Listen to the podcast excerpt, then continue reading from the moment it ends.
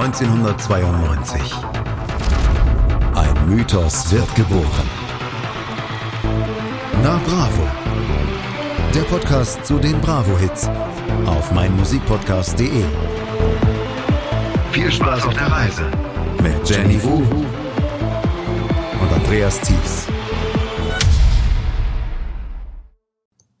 Ist für mich das Schönste am ganzen Tag. Eine Badewanne voll Wasser, voller Schaum und ich mittendrin. Ein Stück Seife und einen Waschlappen und dann runter mit dem Dreck. Aber dann gibt es eben noch etwas, was die Badewanne zum schönsten Platz auf der ganzen Welt macht. Könnt ihr euch denken, was das ist? Das ist ein sehr, sehr guter Freund von mir. Ja, mein ganz besonderer Liebling ist das. Mein Quietscheentchen. Wir haben in dieser Sendung schon Kirmes-Techno gehabt. Wir hatten die Faustwegschmeißer, die Schmachtfetzen, die Staccato-Treter.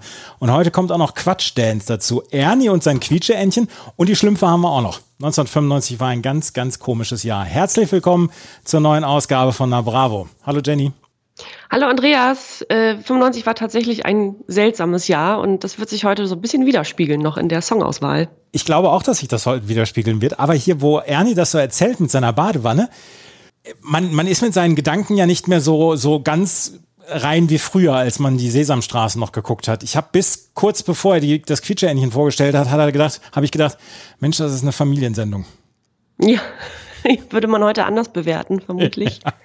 Aber warst du Ja. Sesamstraßenguckerin? Nein, Nicht?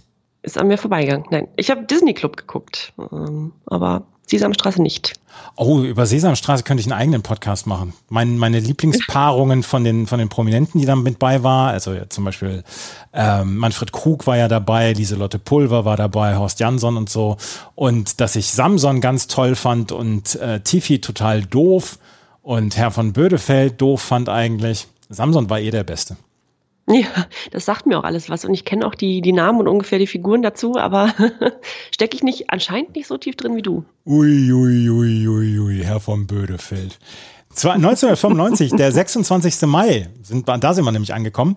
Am 26. Mai ist in der Weltgeschichte gar nicht so richtig viel passiert. Auf dem 18. Treffen der Staatschefs der Gemeinschaft unabhängiger Staaten, GUS, in Minsk haben die nur sieben der zwölf Mitgliedstaaten das von Russland angeregte Abkommen über den gemeinsamen Schutz der Außengrenzen unterzeichnet, schreibt chroniknet.de. Weißrussland und Russland vereinbaren die Beseitigung ihrer gemeinsamen Grenze, also freie Bewegung zwischen Weißrussland und Russland. Und das ist das Einzige, was wir aus dem 26. Mai 1995 waren. Es war vier Tage vor meinem Geburtstag, drei Tage vor Jennys Geburtstag. Und äh, wir haben jedes Jahr haben wir eine, eine Geburtstags-CD. Immer so Ende Mai.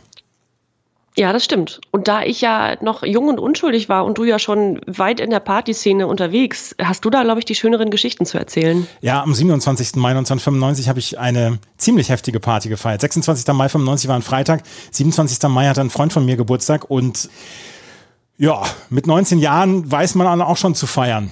Ne? Und wenn man dann irgendwelche komischen Spielchen macht, wie hier äh, sich immer um so einen Deckel drehen und dann zehnmal drehen und dann versuchen, ein Ziel zu erreichen, ja, man kann sich vorstellen, was dann passiert.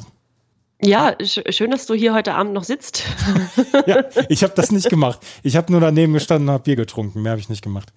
In der Bravo Hits 10, die, auf die kommen wir ja gleich zu sprechen. Wir stellen natürlich dann auch wieder vor, welche Titel auf diesen CDs waren und spielen mal natürlich wieder diverse Songs an. Nur um das mal den neuen Hörerinnen und Hörern zu erklären, weil wir bekommen jedes Mal wieder neue dazu, worüber wir uns sehr freuen.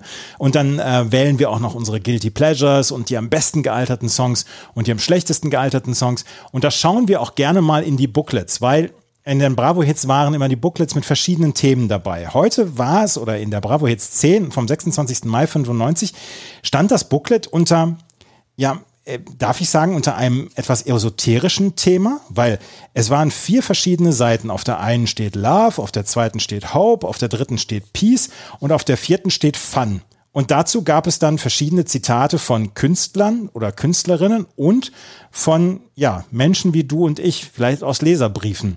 So, so ein bisschen esoterisch ist das angehaucht, oder? Ja, es ist auch äh, so ein bisschen esoterisch illustriert, beziehungsweise so, so angedeutet mit, also vielleicht Wolken oder, oder Gras oder, oder irgendwelchen, ja, ich, also, ja, was, man weiß nicht richtig, was das sein soll. Das ist auf jeden Fall atmosphärisch in irgendeiner Form. Man weiß nicht so richtig wie. Aber genau, es ist unterteilt in also vier Themen. Und äh, dazu gibt's auch jeweils noch Songtexte, die wir nicht vorlesen wollen, weil die jetzt gar nicht so spannend sind, aber so ein paar Zitate können wir ja mal aus diesem Booklet vorlesen. Also zu jedem dieser Oberbegriffe Love, Peace, Hope and Fun gibt es noch einen Songtext. La Bouche zum Beispiel, Be My Lover bei ähm, Love oder PJ und Duncan bei Hope. Dann haben wir die Kelly Family bei Peace und wir haben bei Fun There's a Party von DJ Bobo. Natürlich haben wir den bei Fun aber diese, diese Sprüche dabei, die würden wir gerne halt nochmal vorlesen, beziehungsweise ja so ein bisschen rekapitulieren, weil beim Thema Love, äh, das ist das erste Thema, da hat Melanie von Labouche, Melanie Thornton von Labouche hat äh, dazu gesagt, die große Liebe triffst du nur einmal. Als mich meine erste große Liebe einmal betrog, habe ich tagelang im Bett gelegen und geweint. Seitdem habe ich von Männern die Nase voll. Tut mir um leid. Himmels Willen die Arme. Ja, ja. Und dann hier Sandra Gillette von 20 Fingers hat gesagt, mein erstes Mal ist gründlich in die Hose gegangen. Der Typ wollte es doch tatsächlich ohne Kondom machen. Ich rief, kommt nicht in die Tüte, pack dein Ding wieder ein. Auch so ein, zwei Metaphern genutzt. Und dann also diese esoterische Aufmassung und dann Aufmachung und dann solche recht expliziten Zitate. Hm, ja, verstehe. Ja. Dennis, 18 Jahre, schreibt oder sagt, Liebe könnte die letzte Hoffnung sein, denn Liebe ist nicht so leicht zu zerstören wie Frieden und ist durch Geld nicht zu erkaufen. Das ist Dieb. Oh, das ist Dieb. Das ist tief, ja. ja. Saskia aus Gute Zeiten, Schlechte Zeiten sagt, Liebe macht mir Herzklopfen und lässt mich heulen. Es ist schön, von jemandem geliebt zu werden. Es ist schön, Liebe zu verschenken und jemanden damit glücklich zu machen. Saskia Valencia. Ja, kennt man noch. Ja, PJ von PJ und Duncan hat gesagt, für mich ist Sex nur schön, wenn ich verliebt bin. Wir singen nicht nur von der ewigen Liebe, wir glauben auch fest daran. Irgendwann trifft jeder sein Traumgirl und dann macht es Peng. Traumgirl, vielleicht ja auch Traumboy. Schön, ja gut, das ist ja wenigstens zum Abschluss dann noch ein bisschen lebensbejahend. Ja, das ist lebensbejahend. Was hast du denn da? Äh, hast du Hope, Peace, Fun? Was hast du? Ich habe Fun. Ich fange mit Fun an, weil das, äh, das sind die schöneren Zitate, glaube ich. Also HP von Scooter, also wenn nicht jemand für Fun steht, dann weiß ich auch nicht. Das muss HP sein. Sagt, ich glaube, ich bin Exhibitionist. Am liebsten stehe ich auf der Bühne, lasse mich von Tausenden von Girls betrachten und fühle mich dabei tierisch. Ich hätte jetzt eine, anderes, eine andere Vokabel genutzt als Exhibitionist. Ja. ja, ja, schon. Ich glaube, ich bin selbst verliebt, hätte ich geschrieben. Ich glaube, ich bin, ja, tausende von Girls, die mich betrachten. Hm, ist das, ist das so? War das so? Ja, vermutlich war das eine Zeit lang so. Vermutlich war das Gut, so, HP. Ja. Ja. Äh, Gerrit 18. Gerrit 18 kennen wir nicht. Aber äh, war wahrscheinlich eine. Wir würden, gerne, wir würden ihn gerne kennenlernen. Gerrit will mir ja kennenlernen. Liebe Grüße an dieser Stelle an Gerrit, falls du uns hörst. Gerrit hat zum Thema oder zur Frage, was macht dir Spaß, geantwortet, Erfolg haben, saufen bis zur Gesichtslähmung und schlafen. Das ist allgemeingültig, oder Andreas? Das, das, kannst du, das kannst du so in, in Wikipedia in, als Definition mit reinbringen. Was macht Spaß? Erfolg haben, saufen bis zur Gesichtslähmung und schlafen. Saufen bis zur Gesichtslähmung. Ja, mit 18 kann man das noch. Mensch, Gerrit. Und ich äh, frage mich, ob Gerrit gedacht hat, ich schreibe der Bravo einfach mal, was ich unter Spaß verstehe oder ob es einen Anlass gab für dieses Zitat. Ich hoffe, es gibt Gerrit, weil er wäre jetzt 44 und heute macht Saufen bis zur Gesichtslähmung die nächsten drei Tage nämlich keinen Spaß mehr. da wird der, da, der Schlafen wahrscheinlich an erster, an erster Stelle. Ja. Ja, Sandra Keller aus, äh, die, die spielte die Tina in Gute Zeiten, Schlechte Zeiten. Ohnehin sehr viele Gute Zeiten, Schlechte Zeiten Darsteller und Darstellerinnen hier, die hier zu, zu Wort kommen, sagt, es gibt einfach tausend Dinge, die Spaß machen, aber am liebsten liege ich mit dem Mann meiner Träume im Bett und esse Schaumküsse. Ja gut, ist jetzt nicht die schlechteste Vorstellung. Ja.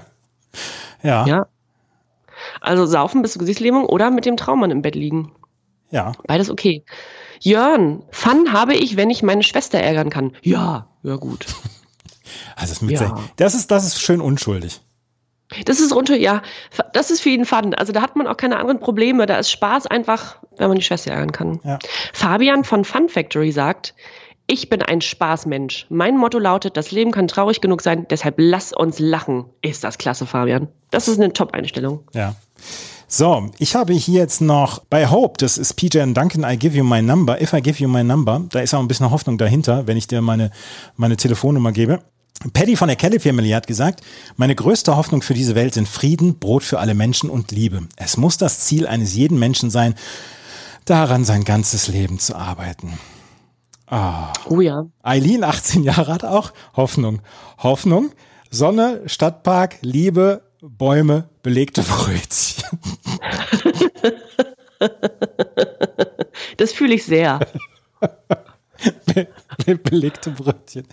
Ha, äh, Sandra, Sandra Keller, die Tina aus der guten Zeit, schlechte Zeiten, sagt, es macht mir Hoffnung, dass hinter jeder noch so dunklen Wolke irgendwann wieder die Sonne hervorbricht. Also Kopf hoch. Ach, Sandra, es ist nicht immer ganz so leicht. Corinna, 16 Jahre, sagt, es macht mir Hoffnung, dass ich selber etwas tun kann, um mein Leben positiv zu verändern und dass ich nicht total von anderen abhängig bin. Auch gut. Wenn ich sehe, wie viele Menschen sich freiwillig als Sanitäter, Ärzte und Helfer in Katastrophengebieten melden, macht mir das Hoffnung, sagt Janet Jackson. Wow, ja. Hat sie wahrscheinlich nicht für die Bravo Hits 10 gesagt, sondern allgemeingültig, aber das ist toll. Und Viktoria Sturm, die Miller aus Gute Zeiten, Schlechte Zeiten, sagt, es macht mir Hoffnung, dass die Menschheit, vor allem die Jugend, sich darauf besinnt, die Welt zu erhalten. Ja, arbeiten wir immer noch dran. Funktioniert nicht immer Ja. so. Aber das ist der Hope-Teil. Jetzt Ja. haben wir noch Peace. Das geht, das geht tatsächlich ein bisschen ineinander über jetzt mit dem Peace-Teil, also der Friedensteil. Da geht es natürlich auch um, um Kriege und äh, es ist ja auch leider äh, immer noch, immer noch Thema und wird es auch eine Weile sein. Und da sagt zum Beispiel auch wieder die Sandra Keller aus Gute Zeiten, Schlechte Zeiten, die gerade schon von der du gerade schon was vorgelesen hast. Wir alle können ein kleines Stück zum Frieden beitragen, indem wir uns bei uns anfangen und tolerant und fair zu unseren Freunden, Bekannten und Mitmenschen sind. Ja, das ist, das ist auch allgemeingültig. Ist Ja. richtig. Ja. Sonja 18, glaube ich, 18 sagt, übel, dass einige Länder das nicht auf die Reihe kriegen, aber schön, dass es bei uns seit 15 Jahren ganz gut funktioniert. genau. Sowas zu beginnen mit übel, dass einige Länder das nicht auf die Reihe kriegen. Aber schön, Ja, dass es bei uns seit 50 Jahren ganz gut funktioniert. Ja. Aber Ja, jetzt, ist jetzt musst du auch noch die von, von Rednecks vorlesen.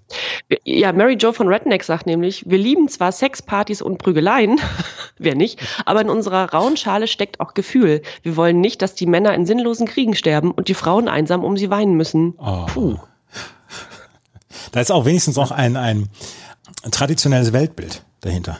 Total, ja. Männer sterben in Kriegen und Frauen weinen zu Hause. Mhm. Und dann vielleicht noch zum schönen Abschluss ähm, als Zitat, das man sich mal vielleicht merken kann und in das, mit dem wir dann irgendwie positiv in die CD1 gehen. Björn 18 sagt, Frieden ist keine Lebenseinstellung, sondern eher eine Grundvoraussetzung für das Leben an sich. Das hast du schön gesagt, Björn. Darf ich Ja. trotzdem sagen, dass jetzt das Einzige, was bei mir übrig bleibt, Saufen bis zur Gesichtslähme und belegte Brötchen sind? Ja, das ist, das ist doch, ist doch schade. Das ist wirklich schade. Aber das Booklet der Bravo Hits 10 hatte einiges zu bieten und wir können jetzt schon mal so einen kleinen Spoiler geben. In der Bravo Hits 11 gab es auch ein ganz tolles Booklet, was wir beim nächsten Mal dann vorstellen werden. Aber da ist noch ein bisschen hin. Das sind das äh, besprechen wir bei der Bravo Hits 11. Was haben wir denn an Bravo-Ausgaben 1995 im Mai gehabt? Ach, da war äh, viel Kelly Family. Das war ja so, also das war jetzt wirklich die große Kelly Family Zeit. Sie wurden bei Konzerten begleitet. Es gab äh, Bilder vom Videodreh und so weiter. Da gibt's dieses, das findest du, glaube ich, ganz furchtbar, oder? Da gibt's dieses Cover, auf dem die Kelly Family äh, so ein Zirkusvideo dreht und bemalt ist. Da ist einer als Clown verkleidet. Ja. Und ich habe ja seit dem Film S und so seit dem ersten Film S habe ich ja so ein leicht gestörtes Verhältnis zu Clowns. Das, der sieht da ganz furchterregend aus.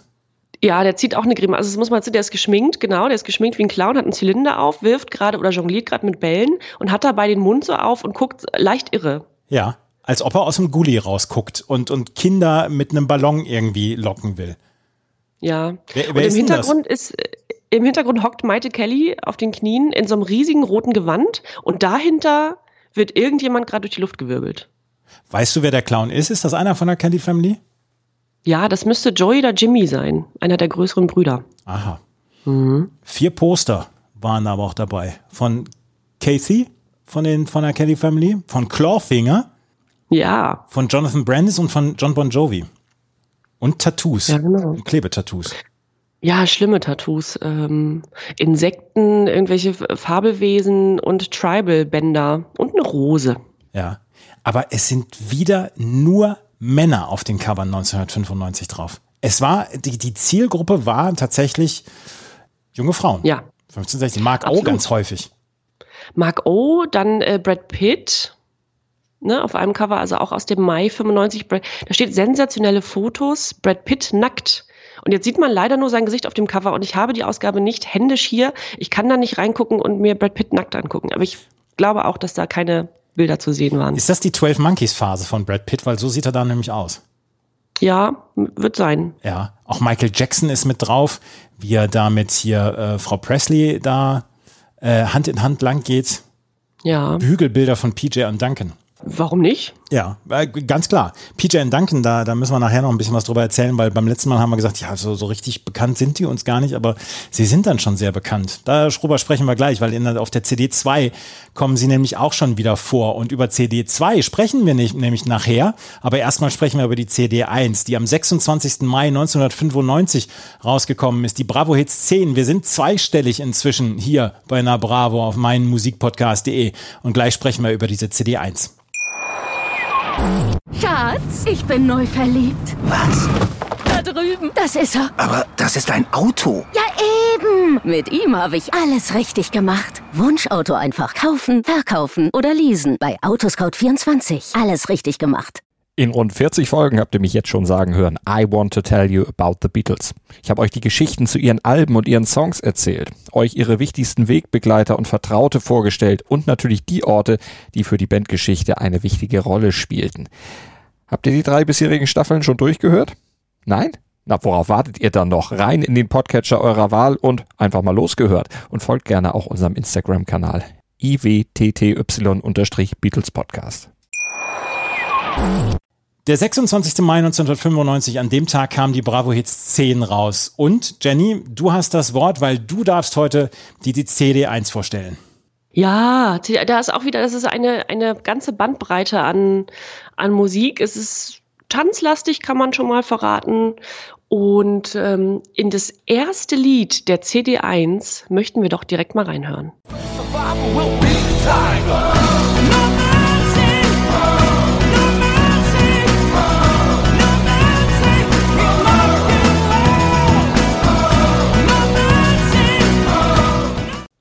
Löst bei mir gute Gefühle aus. Und es wie? gibt ein Stichwort zu dem Lied. Ein, ein Namen. Und welcher ist es? Ich, ich habe es schon, ich hab's schon geguckt, ich habe schon gespickt. Du weißt es schon. Ja, das, äh, das, deshalb frage ich. Ich wusste, dass du es weißt. Darius Michalczewski. Ja, nee, ich hatte einen anderen Namen jetzt. Marky Mark. Ja, Ja, Marky Mark, ich meine, ich meine irgendwo gelesen zu haben, dass das von Alex Christensen produziert wurde. Das kann gut sein, das weiß ich gar nicht, siehst du? Da hast du eine Info mehr. Nicht so abwegig. Darius Michalczewski, der auch im Video auf, äh, stattfindet, also in einigen Szenen aus seiner da noch sehr jungen Karriere.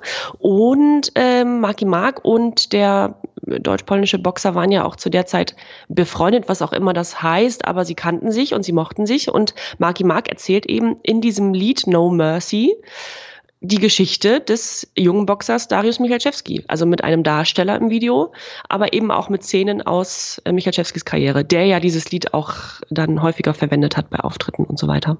Ich mag den Song. Und er, er, wäre, er wäre beinahe auch bei mir bei den drei gut gealterten Songs gelandet. Äh, Spoiler, er wird es nicht, aber der Song hat was, hat was bei mir ausgelöst. Und er ist tatsächlich von Alex Christensen produziert worden. Liebe Grüße an Alex. Liebe Grüße. Endlich mal wieder. Ja, schön. Ja, hatten wir jetzt die letzten beiden Ausgaben nicht, Ja, glaube ich fast. Hm. ja. Und dann noch so ein Brecher. Also es ist kein schlechter Song, es ist wirklich kein schlechter Song. Der, der macht was mit einem, oder? Ja, ich möchte auch, ich möchte auch sagen, ähm, dass der was mit einem macht. Ich habe eben etwas unruhig geschunkelt hier auf dem, auf dem Sessel. Ja. Macht auch was mit uns. Meine, also ich setze das jetzt voraus bei dir, äh, weil wir den schon öfter mal hatten. Äh, Der zweite Titel auf der CD1 ist nämlich There's a Party von DJ Bobo. Und äh, Bobo ist ja nun auch mittlerweile schon ein Bekannter dieses Podcasts. Absolut. There's a Party war Platz 17 in Deutschland, ist mit Gold ausgezeichnet sogar. Und über DJ Bobo haben wir eigentlich schon alles, alles gesagt, oder? Er war, glaube ich, jetzt seit Bravo Hits 4, glaube ich, war er auf jeder CD drauf. Auf jeder dabei. Es gibt nur noch einen Satz aus Wikipedia, den ich, der mir irgendwie mal entgangen ist, oder das, oder zwei Sätze, die ich gar nicht so richtig auf dem Schirm hatte. Und zwar ein Hobby in seiner Kindheit, also in René Baumanns Kindheit und Jugend war unter anderem Fußball. Als Platzwart beim FC Kölliken verdiente er sein erstes Geld, das er in Discobesuche und sein Mofa steckte. Finde ich eine schöne Anekdote. Ja, finde ich auch. Aber René Baumann war anscheinend kein Fußballtalent, wenn er nur als Platzwart gearbeitet Ja, genau. ja. Hobby in seiner Kindheit war unter anderem Fußball, aber als Platzwart, na gut, keine Skills vorausgesetzt. Ja, so wie Uli Hoeneß, der wird bei uns nicht mal Greenkeeper. Ja. ja, genau. Genau. DJ Bobo, vielleicht doch nochmal, vielleicht gar nicht so schlecht, dass er, dass er sich dann in Richtung Musik entwickelt hat. Aber ich war verwundert, dass nur Platz 17 ist in deutschen Charts gewesen, weil das ist Ja. einer der Songs, die mir am ehesten in Erinnerung geblieben sind von DJ Bobo. Das stimmt. There's a Party ist wirklich einer der drei, die man nennt, wenn man DJ Bobo hört, oder? Ja, ja, ja. Ja. Ähm, La Bouche, Be My Lover ist der nächste Song. Und das ist ja auch wieder, das ist auch schon wieder eine Granate, oder? Da, da, da, di, da, da, da, da. Kennt man. Ja, das, also, wenn ich, wenn ich ein Bild vor mir habe, dann 40. Geburtstag in irgendeinem Mehrzweckraum. Die Anlage vom, vom DJ ist so, ist inzwischen gut, ist inzwischen gut belagert, die Tanzfläche ist voll. Ähm, es ist auch so mal dieser, dieser Disco-Nebel ist dann auch schon mal rausgebracht worden. Und dann kommt dieser Song und dann haben die Männer meistens schon die ähm, Hemden so, dass sie die Ärmel hochgekrempelt haben. Die Krawatte hängt nur noch locker um den Hals. Und bei den Frauen sind die hochhackigen Schuhe schon entweder ersetzt worden durch was Flaches beziehungsweise barfuß. Und dann wird dazu nochmal richtig abgetanzt. Ja. Ja, Mehrzweckraum finde ich schön. Das gab es bei uns im Osten natürlich, gab's, das gab es häufiger, dass man, oder da hat das ganze Haus, also wenn man in einem Mehrfamilienhaus wohnte, hat in diesem, in diesem äh, Keller gefeiert. Da wurde alles gefeiert. Da wurde tagsüber hing da Wäsche und nachts wurde da getanzt. Und also richtig Starkstrom getrunken. Und da gab es immer ein Buffet, oder das, das stelle ich mir jetzt auch so vor, La Bouche läuft, also wahrscheinlich nicht im Osten, aber es lief irgendwo auf irgendeinem 40. Geburtstag in einem Mehrzweckraum. Und an der Seite ist so ein Buffet mit so aufgeplatzten Cocktailwürstchen und so weiter. Und die Schuhe der Damen, die High Heels, stehen alle unter diesem Tisch, unter diesem Buffet. Ja. Und da wird abgehottet. Und dann muss man erstmal die, die Füße abduschen noch, bevor man ins Bett geht. Weil da der ganze, der ganze Dreck der letzten 20 Jahre dran klebt. Herrlich. Solche Abende sind eigentlich die besten. Ja, ja, aber der Mad Eagle, der, der kippt langsam um im Laufe des Der, Abends. der läuft schon runter, ja. La Bouche war tatsächlich das äh, erfolgreichste Lied von La Bouche, Platz 1 in Deutschland. 26 Wochen in den deutschen Charts. Be My Lover. Das war Melanie Thornton, ne? Das war noch Melanie Thornton, genau. Genau. Ja, Fun Factory als nächstes Lied. Äh, I Wanna Be With You von Fun Factory, die hatten wir ja auch schon, die sogenannte Spaßfabrik um Rapper und Produzent Tony Coutura. Ja, nicht weiter erwähnenswert, würde ich behaupten. Klingt ähnlich wie die anderen Fun Factory Songs. Platz 11 in Deutschland tatsächlich noch. Platz 25 in Island ist wichtig. Muss man auch immer wissen zur Orientierung. Ganz, ganz wichtig, ja. Ganz wichtig. Wie, wie sah es eigentlich in Island aus? ja, ach, jetzt Captain Hollywood. Das ist natürlich auch, die haben ja auch schon Legendenstatus in unserem Podcast. Captain Hollywood Project mit Find Another Way als nächstes. Diesmal wieder mit einer ziemlich energischen Disco-Schramme, würde ich sagen. Ähm, da ist wirklich keine ruhige Minute in dem Lied. Manchmal hat man das ja, dass man so eine Sekunde oder so eine sogenannte Bridge oder so in einem Song Ja. hat, wo man sich mal ein bisschen erholen kann von diesem Stampfbeat. Aber da geht's einfach drei Minuten 55, geht sowas von der Teufel ab. Und da ist wirklich, da kannst du keine Luft holen. Wir brauchen doch bei diesen Disco-Stampfern auch immer so diese 20 Sekunden, wo dann der, der Light-Jockey, also der LJ, so diese, diese Laserdinger dann raushauen kann in der Großraumdisco. Ja, genau. Hat dieser ja. Song nicht, ne? Nee, leider nicht. Nee. Ja, schade. nee, hat er nicht. Also da ist, nee, da muss, da, da muss durchgetanzt werden. Ja, muss durchgestampft werden auch. Ja. Und alles, also alles, was ich jetzt über dieses Lied sage, tritt auf, trifft, trifft auch auf das nächste zu. Auf das sechste auf der CD1, nämlich vier Minuten absoluter Stampftechno. Interactive mit Living Without Your Love. Also das können wir skippen. Das Ja. können wir skippen, hatten wir schon. Interactive kennt man mittlerweile auch. Und es ist wirklich schöner Stampftechno, wenn man ihn dann mag. Äh, Jam and Spoon als nächstes. Jam and Spoon featuring Plafka, die Sängerin Plafka, mit Angel. Und ja, Jam and Spoon, wie man sie so kennt. Also es klingt wie alle ihre Veröffentlichungen zuvor, auch mit diesem, ja, wie soll man das nennen, spanischen Klängen, mediterranen Klängen, mit diesen Kastagnetten-Sounds. Und wieder mit der Sängerin Plafka, mit der sie ja einige Male zusammenarbeiteten. Ja, Platz 30 in den deutschen Charts immerhin. Übrigens gibt es eine schöne, gibt's noch einen schönen Satz zu Jam and Spoon. Waren ein erfolgreiches deutsches Trance- und Dance-Duo aus, aus Frankfurt am Main. Jam and Spoon bestand aus Rolf Elmer, in Klammern Jam Elmar, und Markus Löffel, in Klammern Mark Spoon. Elmer und Löffel, der leider nicht mehr lebt, äh, produzierten unter anderem auch als, und jetzt kommt's, Trancy Spacer und Spacey Trancer unter dem Projektnamen oder unter dem Projektnamen Tokyo Ghetto Pussy.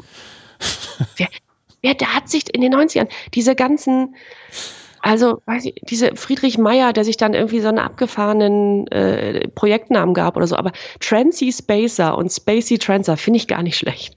Ich mochte, ich mag das, dass der Löffel heißt mit Nachnamen und sich erstmal Spoon genannt hat. Das, Mag find Spoon. ich, das ist so naheliegend, aber das ist super. Das ist super. Und Rolf Elmer nannte sich Jam El Mar, also wie das Meer. El Ja, Mar, Spanisch. das ist doch auch, hat auch super. was. Ja, absolut. Klingt geheimnisvoll. Und da äh, vielleicht auch da wieder die Brücke zu diesen Kastagnetten-Sounds. Das klang so ein bisschen, naja, so mediterran, als würde man dazu Flamenco tanzen, aber eben mit so einem eigentlich angenehmen Beat unterlegt. Jam Spoon klang ja jetzt nie schrottig, das war ja irgendwie immer okay. Aber wenn ich jetzt so einen Projektnamen in den 90ern als Dance-Projekt haben müsste, dann würde ich ja mich nicht Tease mit T-H-I-E-S nennen, sondern Tease wie das englische to tease. Ja, NDTs. Ja, und du, und du würdest ja dann Wu mit W-O-O zum Beispiel. Ja, und Ausrufezeichen. Ausrufezeichen. Wu, Ausrufezeichen. Ah, Wu, Ja. Ausrufezeichen. Ja, das ist super. Ja. Die, Wo, wo, Wu und NDTs. wo und NDTs, ja.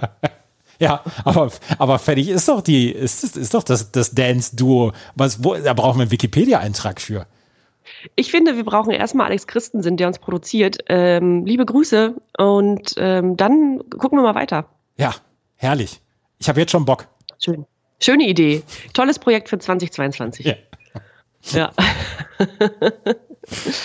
so, wir machen weiter mit ähm, Mr. President, die wir ja auch schon kennen von der letzten Ausgabe, mit Four on the Floor. Und äh, auf YouTube schrieb jemand unter dieses Video von Four on the Floor, Coco Jumbo is not even close to this masterpiece. Also Coco Jumbo kommt nicht mal an dieses Meisterwerk heran. Würde ich so nicht sagen. Ist jetzt, ist wirklich, ist nur zitiert von Es einem ist, Kommentar. Wir sind, wir sind nur noch zwei Songs von äh, Coco Jumbo entfernt. Ja, wir sind ein Jahr entfernt und zwei Songs, genau. Ja, und äh, Four on the Floor landet da auf Platz 38 in deutschen Charts. Das ist gute Mittelklasse. Ich habe übrigens, seitdem ich diesen Song immer äh, sehe, auf der Bravo Hits 10, habe ich einen, einen super Ohrwurm. Nicht Four on the Floor, sondern Four to the Floor von Star Sailor. Aber das ist eine andere Geschichte. Das ist ein toller Song übrigens. Four to the Floor. Sagt mir gar nichts, oder? Ah, musst, musst du dir dringend im Nachhinein jetzt nochmal anhören. Ja, erinnere mich bitte. Ja. Mach ich. In die Nummer 9 von CD1 hören wir doch bitte noch mal rein. Das sind nämlich Three Omatic mit Hand in Hand. Hand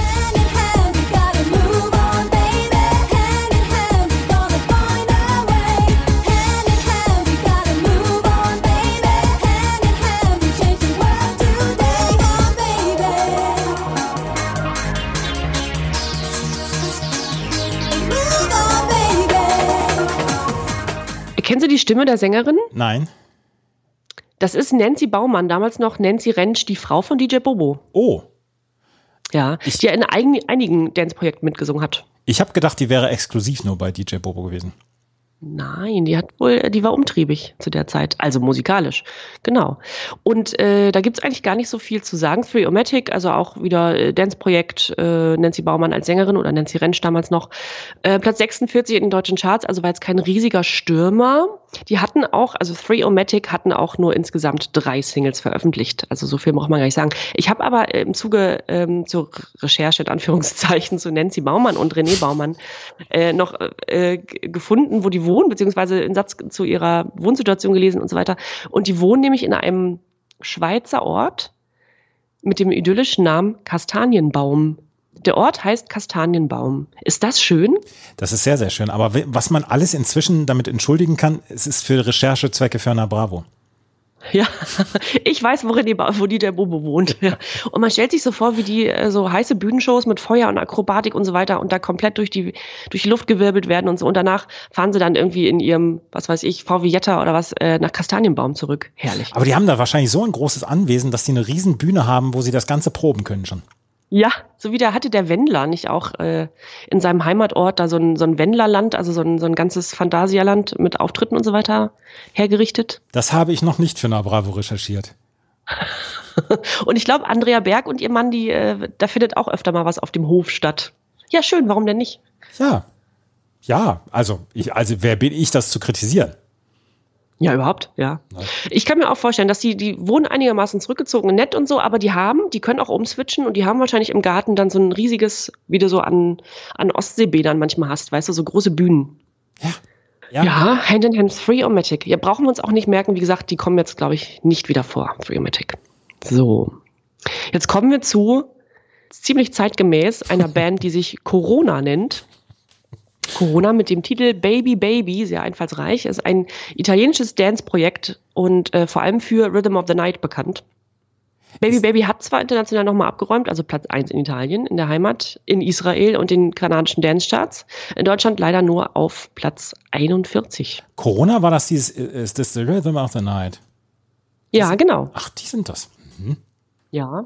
War ja in Deutschland ein Chart- Charterfolg, aber äh, das jetzt, ich weiß gar nicht, ob das der Nachfolger war.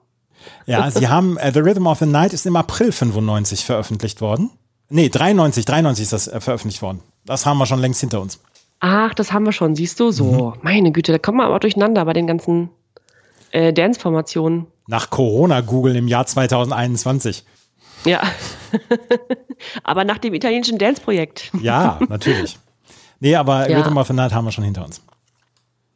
Stimmt, haben wir hinter uns. Ich hatte nur vergessen, dass es von Corona war. Rhythm of the Night ist ja, ist einem ja eigentlich geläufig, aber der Bandname Corona gar nicht so sehr. Habe ich damit nie so richtig verknüpft. Ich dachte immer, Rhythm of the Night sei von jemand anderem gewesen. Aber gut.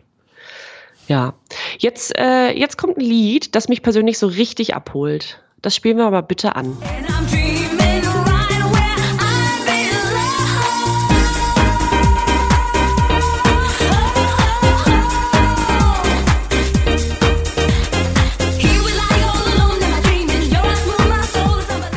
Ich sag's, wie es ist. Ich finde es komplett geil. Das, man muss auch mal, man muss auch mal klare Statements hier raushauen. Komplett geil. Ich bin, also ich, ich wäre gern aufgestanden, aber dann hätte ich hier alles umgerissen. Äh, und hätte getanzt. Es ist wirklich gut. Und das ist auch wieder meine, meine Entdeckung jetzt. Man hat ja auf, oder geht uns beiden so, glaube ich, ne? Ja. dass wir jetzt bei jeder CD immer gedacht haben, ah, den hatte ich irgendwie vergessen oder lang nicht gehört. Äh, schön, der, den mische ich mal wieder in meine Playlist mit unter. Und das ist hier auch der Fall. Man bekommt aber ja, wenn man, wenn man so einen Song so in die Playlist reinmischen will, bekommt man ja danach dann immer sehr fragwürdige Playlist-Tipps dann noch weiterhin. Ja, das stimmt leider, ja. Damit müssen wir jetzt auch leben. Also der Algorithmus ist ohnehin äh, komplett Banane jetzt. Ja, der ist Banane, aber sowas zum Beispiel bei Spotify und ich habe für Wochen keine Ruhe. Ne? Deswegen nur bei YouTube. Ja, stimmt, das stimmt. Guter, guter Tipp, guter Anwendertipp. Ja, also wir haben noch gar nicht gesagt, von wem das ist. Das ist nämlich von Live and Joy, einem Projekt aus Italien auch. Und das Lied heißt Dreamer. Genau, wieder ein italienisches Musikprojekt, gegründet von den Brüdern Paolo und Gianni Visnadi. Das war das äh, Debütlied dieser der Italiener. Und äh, die haben sich für dieses Lied Janice Robinson, eine, eine Sängerin, engagiert, äh, die aber auch nur für dieses eine Lied blieb und danach äh, folgten andere Sängerinnen im Laufe der Karriere dieser, dieser Band äh, Live and Joy. Und äh, Fun Fact zu der Sängerin Janice Robinson, die hat vor drei Jahren, also 2018, äh, an der Sendung X Factor, kennt man ja, glaube Ja. ich, ne? äh, teilgenommen, genau, und performte genau diesen Song Dreamer äh, nochmal, 24 Jahre nach dem Erscheinen der Single.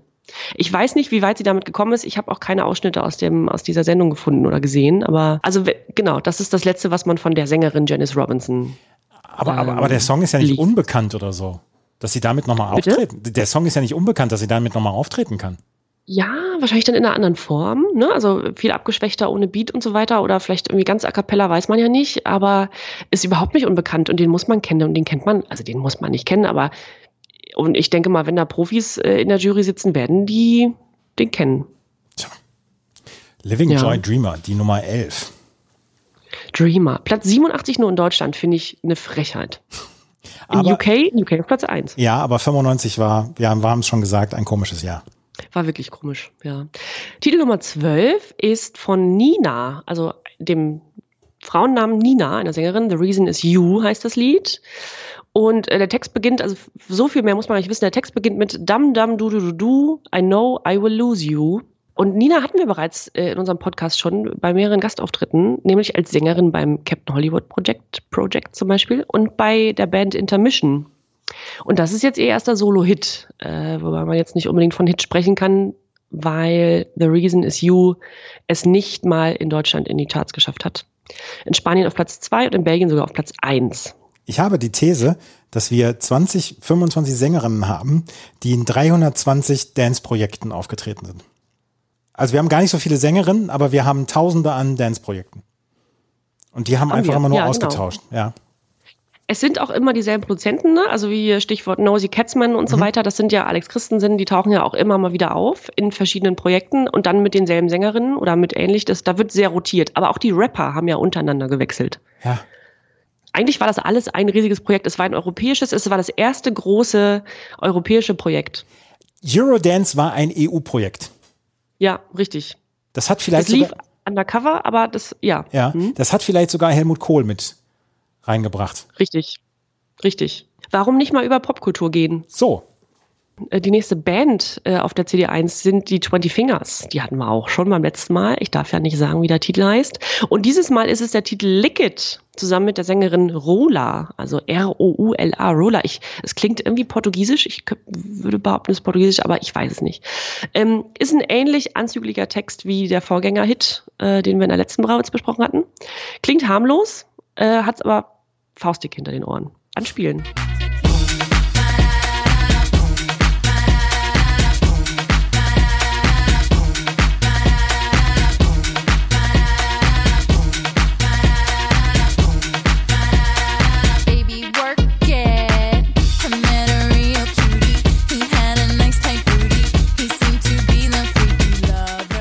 Hast du extra eine Stelle ausgesucht äh, mit wenig Text? FSK 6 halt. Muss man auch nicht, muss man nicht übersetzen, muss man sich auch nicht genau durchlesen.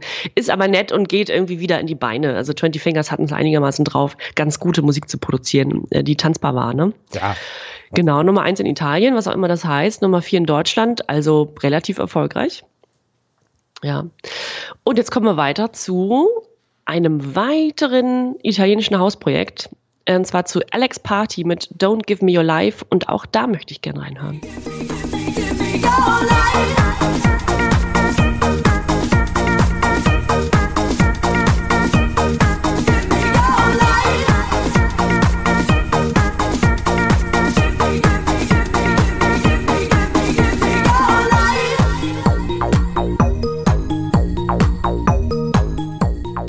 Ich habe, ich habe übrigens das, ähm, das jetzt ganz häufig schon gehabt in den letzten zwei oder drei CDs, dass ich Songs wiedererkenne und nicht im entferntesten wusste, von wem das war und wie das äh, Ding hieß. Alex Party, Don't Give Me Your Life, noch nie gehört. Aber diesen Song, den kenne ich natürlich.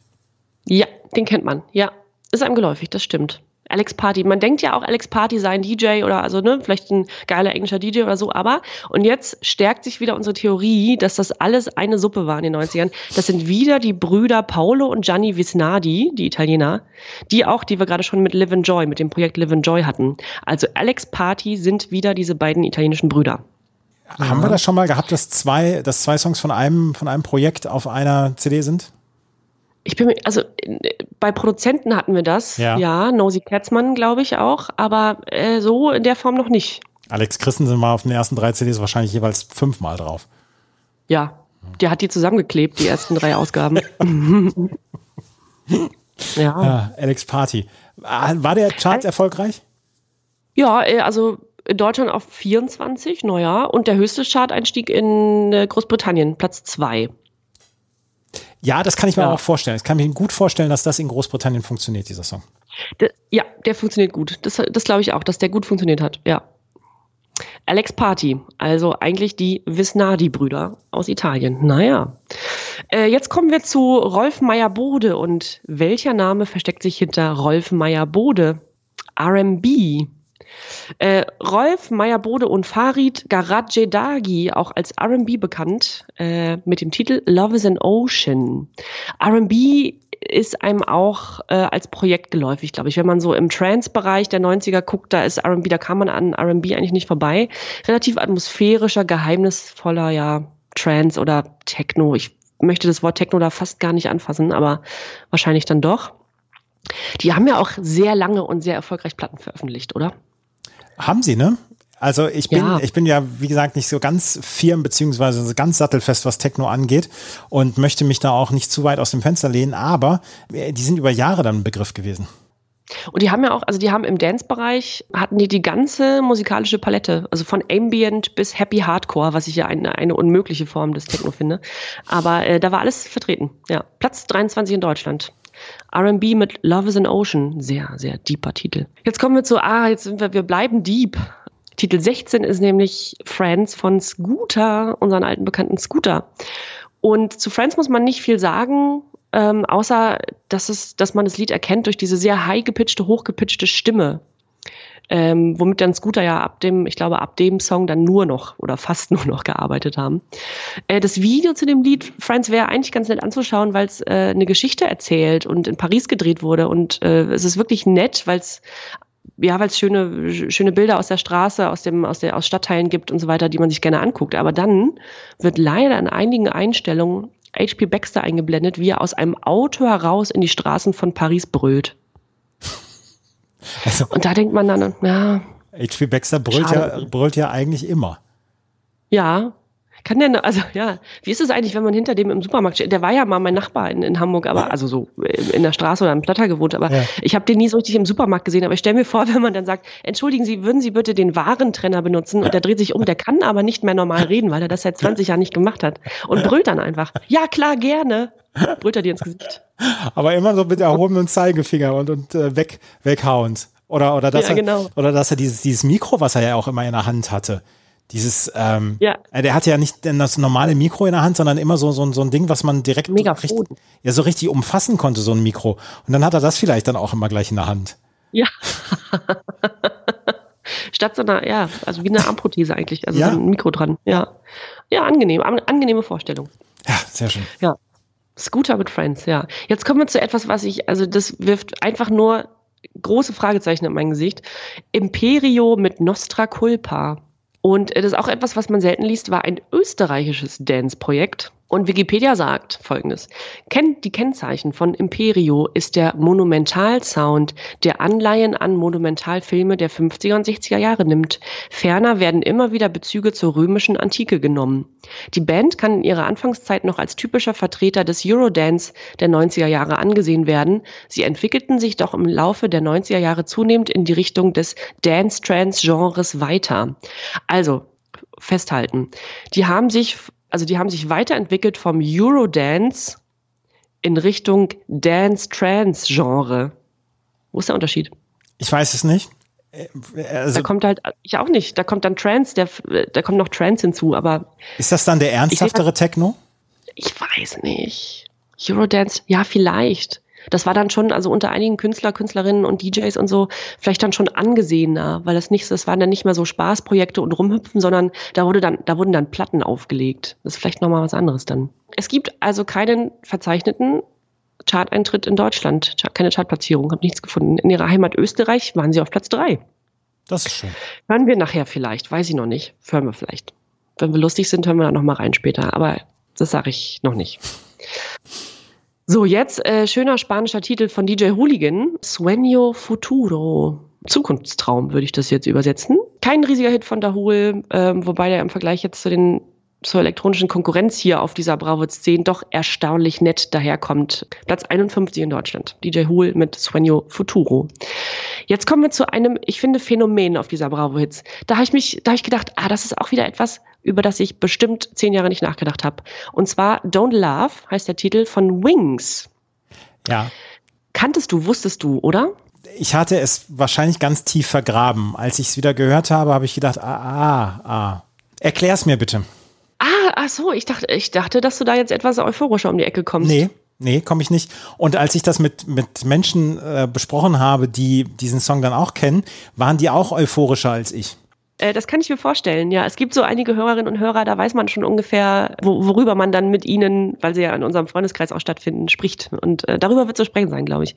Wings Don't Love. Wings ist ja eigentlich oder ist das Pseudonym des amerikanischen Techno-DJs Josh Wink. Und der war ja wirklich eine Hausnummer. Im wahrsten Sinne des Wortes. Also eine Legende in den 90er äh, Acid House und Techno-Zeiten. Und äh, Don't Laugh, dieser Titel oder das Lied, ist ja unwiederkennlich durch diesen Lachloop gekennzeichnet. Also es wird durch den ganzen Song hindurch gelacht. Das ist eine Wiederholung von Gelächter. Und wenn man das hört, kennt man es auch. Ja, das hören wir Ähm. wahrscheinlich später auch nochmal. Das hören wir, also sage ich völlig wertfrei jetzt noch. Wir hören es später noch einmal. Platz 26 in Deutschland. Tatsächlich keine Chartplatzierung in der Heimat USA des Künstlers. Ja. Und jetzt kommen wir eigentlich schon, jetzt, jetzt kommen wir schon zum letzten Titel auf der CD1 und ich würde sagen, das Beste zum Schluss. Das Beste zum Schluss dieser Fun CD1 ähm, Und bitte mal diesen absoluten Disco-Giganten anspielen, Andreas. Ich bin der Schlumpfen Cowboy Joe, man kennt mich im Schlumpf-Saloon. Ich bin der Schlumpfen Cowboy Joe, yippie und yippie Ich bin der Schlumpfen Cowboy Joe, man kennt mich im Schlumpf-Saloon. Ich bin der Schlumpfen Cowboy Joe, yippie und yippie Darf man sagen, dass das ein Meilenstein des 90er Techno ist?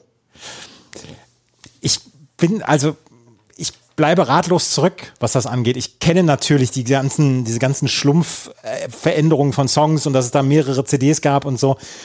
Aber ich frage mich dann auch, warum kaufen sich das Leute und hören das mehrfach oder was, was ist das? Ja, ich verstehe überhaupt nicht, wer das kauft, konsumiert, wo das stattfindet. Keine Ahnung. Null, keine Ahnung. Wird das Ich unter der Ladentheke verkauft? Wird das, wird das in einer braunen Tüte verkauft oder kann man das wirklich vorne im Laden äh, kaufen? Es hat ja auch Charts-Erfolge gehabt. Ohne Ende, ja, bis heute. Bis heute. Ähm, was aber, also laut Wikipedia äh, bringt dieser, letztlich kann man sagen, dass der Massenerfolg des Schlumpftechno, ich zitiere mal, nicht nur den Musikstil als solchen, sondern auch die Schlümpfe ein Stück weit in Misskredit brachte. Aha. Obwohl die, äh, obwohl das so ein finanziell starkes Projekt ist, ne? Also diese, diese Musik. Ich muss mal kurz, ich muss einmal, um, um zu verstehen, was die Schlümpfe da machen, muss man kurz einen kleinen Absatz aus Wikipedia vorlesen. Ja. tatsächlich. 1977 erhielt der niederländische Komponist und Schlagersänger Pierre Kartner den Auftrag, zu Werbezwecken ein Lied über die Schlümpfe zu schreiben, bei dem er sämtliche Gesangsparts selber sang, die der Schlümpfe eingeschlossen, wobei wofür die Tonlage seiner Stimme mittels Pitching elektronisch erhöht wurde. Und jetzt ein, ein schöner Halbsatz. Ein Verfahren, das seither für alle Songs mit Schlumpfbeteiligung üblich ist. Ja, Alle Songs mit Schlumpfbeteiligung. Würden wir nicht alle immer, Songs mit Schlumpfbeteiligung. Würden- ja. würden Und es wir nicht- waren viele, es waren sehr viele. ja, würden wir nicht dieses Mal einen Song als, als Titel des Podcasts haben, hätte ich jetzt gesagt, alle Songs mit Schlumpfbeteiligung als, als Titel. Alle, ja, genau. Ja, zum Glück ist es nur einer auf dieser CD. Und es ist der letzte Titel auf der CD 1. Es ist eine durchaus bunte Mischung gewesen auf der CD1 der Bravo Hits 10. Und ähm, Jenny hat uns durch die 20 Titel durchgeführt. Auf der Bravo Hits 10 waren auf der zweiten CD 19 Songs, aber die 74 Minuten 42, die glaube ich eine CD fasst, die wurden komplett ausgenutzt. Und über die CD 2, die ich euch gleich vorstelle, darüber sprechen wir gleich. Schatz, ich bin neu verliebt. Was?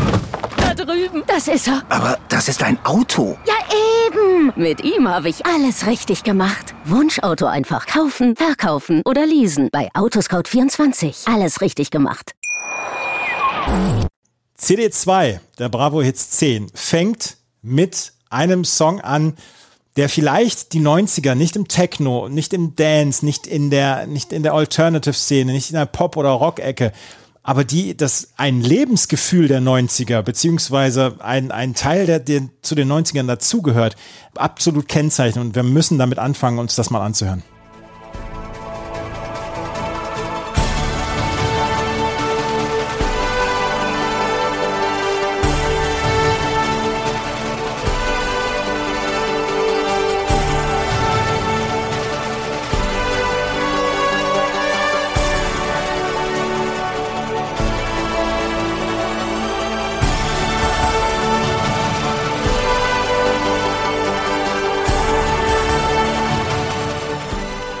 Welches Bild kommt dir als erstes in den Kopf, wenn du das hörst?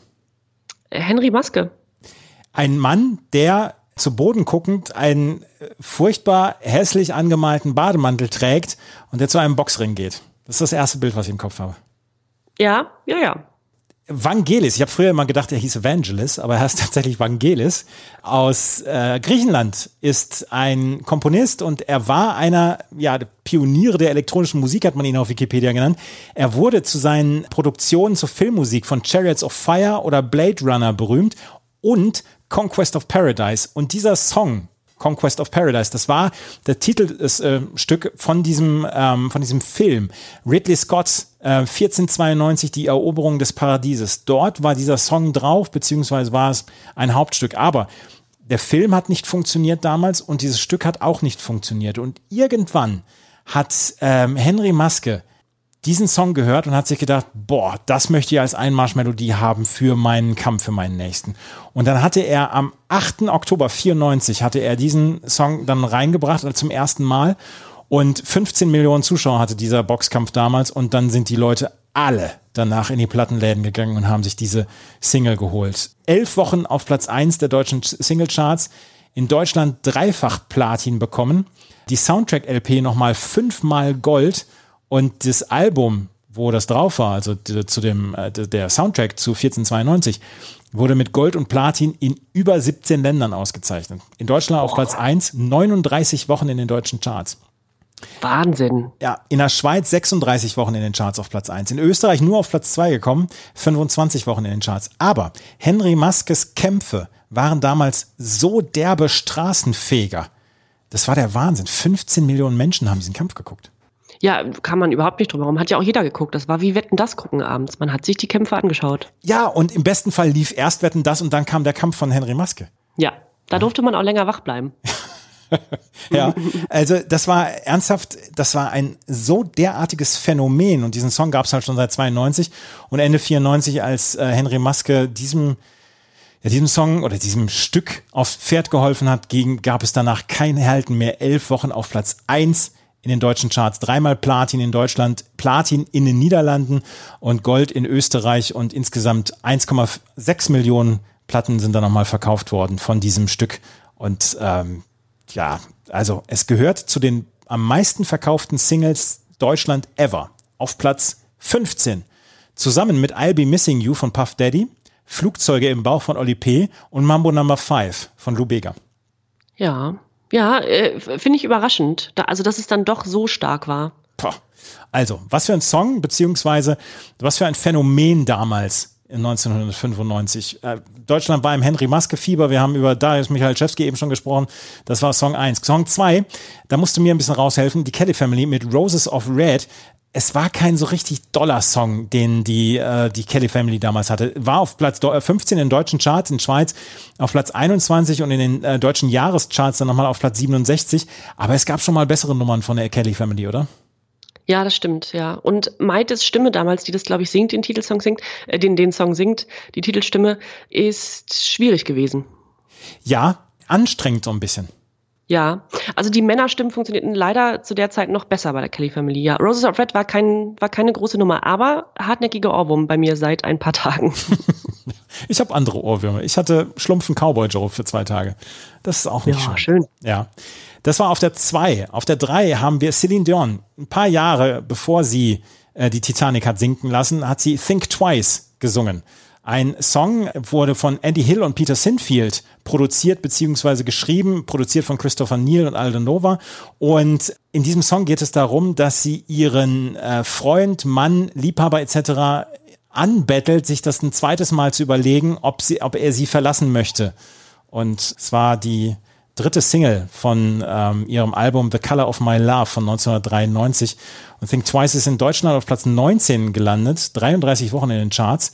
In der Schweiz auf Platz 6 und im UK war es, auf Platz 1 sogar, 31 Wochen in den äh, britischen Charts und hat über 1,5 Millionen Singles insgesamt verkauft. War einer der größeren Hits von Celine Dion und wir hören diesen Song nachher genauso wie den von Janet Jackson, Whoops Now.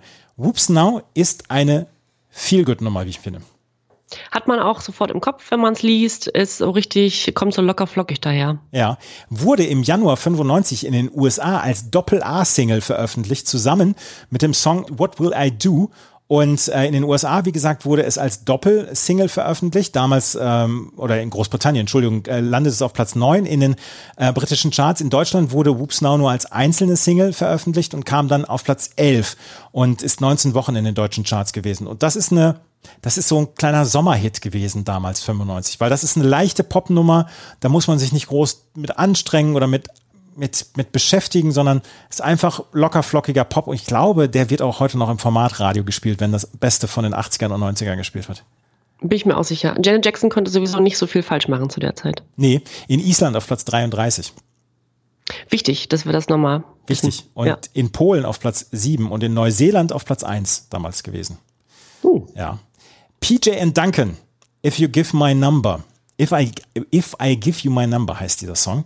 Ähm, PJ Duncan haben wir beim letzten Mal gehabt und äh, da wurde ich etwas verlacht und äh, wurde gesagt, hier PJ Duncan, Mensch, die kennt doch jeder. In Großbritannien ähm, haben die inzwischen die größten Shows und Anthony McPartlin von PJ Duncan und da habe ich dann hinterher noch darüber nachgedacht, beziehungsweise habe es mir nochmal angeguckt. Anthony McPartlin ist auch bei Tatsächlich Liebe zu sehen, dem Weihnachtsepisodenfilm, wo er nämlich dem alternden Rockstar dann nochmal die Show gibt und äh, Show überlässt und da ist nämlich der eine von PJ Duncan mit dabei. Sie hatten ihre eigene Samstagabendshow and and Dex Saturday Night Takeaway und von 2002 an haben sie die Show I'm a Celebrity, Get Me Out of Here präsentiert bzw. moderiert und dann hatten sie auch noch Britain's Got Talent. Also PJ und Duncan mussten sich nicht auf ihre Musik verlassen, sondern sind dann wirklich große Showmaster geworden.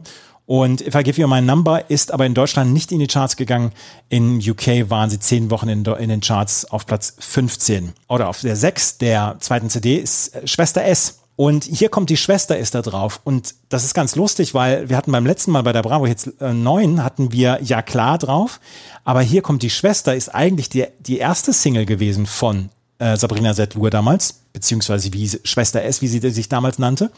Und ähm, da haben sie wahrscheinlich gedacht, Mensch, jetzt müssen wir das nochmal nachziehen, weil hier kommt die Schwester ist eigentlich ein ganz cooler Song und ist aber in Deutschland nicht in die Charts gegangen, aber wurde vor Ja klar veröffentlicht.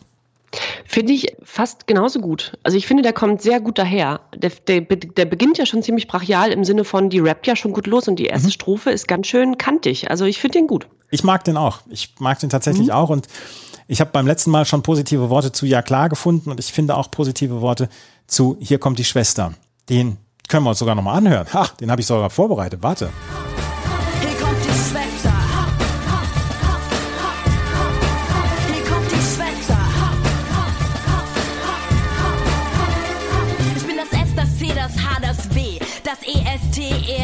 Steh wie P über den D, I, N, G, E, N und rate dir Rennen, wenn. Das ist gut gemacht. Das ist gut gemacht. Die Stimme, der Flow, die ist schon, die ist okay. Die Ja. war sehr okay als Rapperin. Finde ich nämlich auch. Das war Schwester S, hier kommt die Schwester. Auf der 7, und da musst du mir jetzt nochmal wieder aushelfen, weil du ja eine große, äh, eine große Hip-Hop-Leidenschaft hast. Tupac, Dear Mama. You all appreciate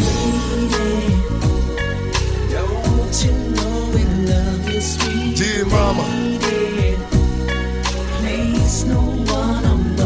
You all appreciate it. Now ain't nobody tell us it was fair. No love cow. Tupac, über den es ganz viele Filme und Dokumentationen gibt, weil er mit 25 ähm, erschossen worden ist und es das Gerücht gibt, dass das äh, Biggie war hier, Notorious B.I.G. war und dass da damals dieser Beef war zwischen Notorious B.I.G. und ähm, Tupac. Wie wichtig war und ist Tupac für die Hip-Hop-Szene? Kannst du mir das sagen, bitte?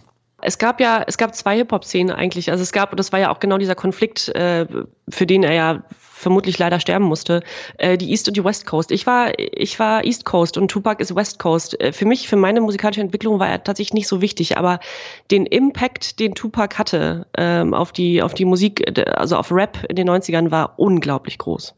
Er hatte sehr viele, sehr gewaltverherrlichende Songs auch. Also nichts vor, die, ähm, vor den Mund genommen, ähm, um seine Texte rauszuhauen. Aber Dear Mama ist ein Song für seine Mutter. Und in diesem Song schildert er die Armut als Kind und die Sucht der Mutter mit Crack. Aber er lässt überhaupt kein schlechtes Haar an ihr, sondern sagt, ähm, er hat sie geliebt etc. Und das war ein sehr sanftes Stück von Tupac, was überhaupt gar nicht in die Zeit damals zu ihm dann auch passte. Stimmt, aber der hatte da, er hat ja auch mit, mit äh, Janet Jackson in einem, in dem einen Film mitgewirkt. Der hatte, der hat seine softe Seite auch schon zeigen können. Äh, da war er nicht so scheu vor. Dear Mama ist auf Platz 81 in den deutschen Charts gewesen, im UK 9, 27 auf Platz 27 und in den USA auf Platz 29 Wochen dort in den Charts. In Deutschland war es kein großer Song und wie gesagt, 97 wurde er erschossen und es gibt Filme, es gibt Dokumentationen, es gibt Dokumentationen dann auch über diesen Beef zwischen West Coast und East Coast und das ist eine recht sehenswerte und spannende Phase auch der, des, des Hip-Hop damals gewesen. Tupac ist auf jeden Fall hier auf der 7 gewesen mit Dear Mama, die extra clean Version und der Baby Mama Mix. Auf der 8, Bekannte, die wir beim letzten Mal schon gehört haben, Sparks. When I Kiss You, I Hear Charlie Parker Playing. Und ich mag den Songtitel so gerne. Charlie Parker war ein US-amerikanischer Musiker, Altsaxophonist und Komponist. Und wenn ich dich küsse, höre ich Charlie Parker spielen. Und das finde ich, das ist eine tolle, ist eine tolle Metapher, ist ein tolles Bild. Ja, ist es wirklich, ja. Ja. Auf Platz 36 in den deutschen Charts, ist äh, 61, Entschuldigung, in den deutschen Charts gewesen, auf Platz 36 im UK. Aber es war kein großer Hit. Es war jedenfalls nicht dieser große Hit wie When Do I Get to Sing My Way, den wir beim letzten Mal schon hatten. Auf der 9 haben wir einen Song, den haben wir am Anfang schon gehört und ja, wir hören einfach mal rein. Mit dir.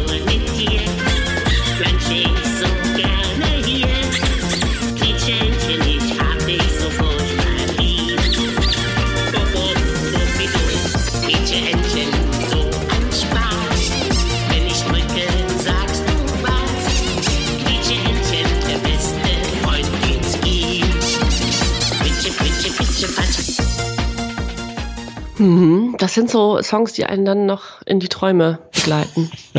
Aber keine, keine guten Träume. Keine guten. Quietscheentchen Cosmics featuring Ernie.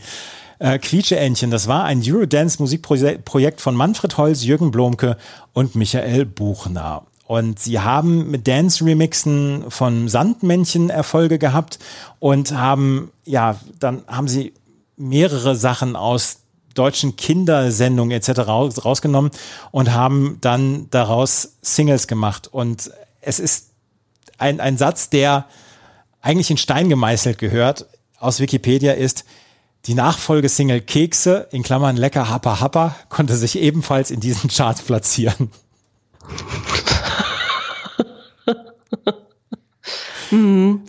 Ja, es war einigermaßen fantasiereich, diese Ist- Titel und Texte. Ja, ist genau an dem Tag veröffentlicht worden, wo die Bravo Hits 10 rauskam, am 26. Mai 95. Vielleicht haben sie auch gar nicht die Single rausgebracht, sondern nur auf dieser, auf dieser CD, auf der Bravo Hits 10 mit drauf gehabt. Wäre schön. Wer, Wäre wer, schön, wenn so. wer ja. kauft sich Cosmics featuring Ernie im Laden und sagt, da gehe ich jetzt an die Theke mit, an die, an die Kasse mit? Ja, einmal die, die Techno ist cool von den Schlümpfen und dann nochmal Cosmics mit Quietscheentchen, bitte. Na, Sie haben aber Geschmack. Ja, na, Sie haben wohl heute noch was vor. Ja, Zwinker, Zwinker. Hm. auf Platz 17 in den deutschen Charts, elf Wochen war es. Elf Wochen war es in den deutschen Charts. Naja. Auf, Plan, auf der ähm, danach es ist ein kleiner Bruch von Quietscheentchen zu Moby. Moby ist ja eigentlich mit dem ganz großen Erfolg gesegnet durch seine Platte Play, die er Ende der 90er dann rausgebracht hat, was einen unglaublichen Erfolg nach sich brachte und er ist bis heute einer der meist respektierten Musiker, die es dann so gibt und dann, äh, wo er auch als Aktivist ist er auch unterwegs etc. 1995 wäre er beinahe drauf und dran gewesen, das Ganze hinzuschmeißen, weil er nicht so diesen Erfolg hatte.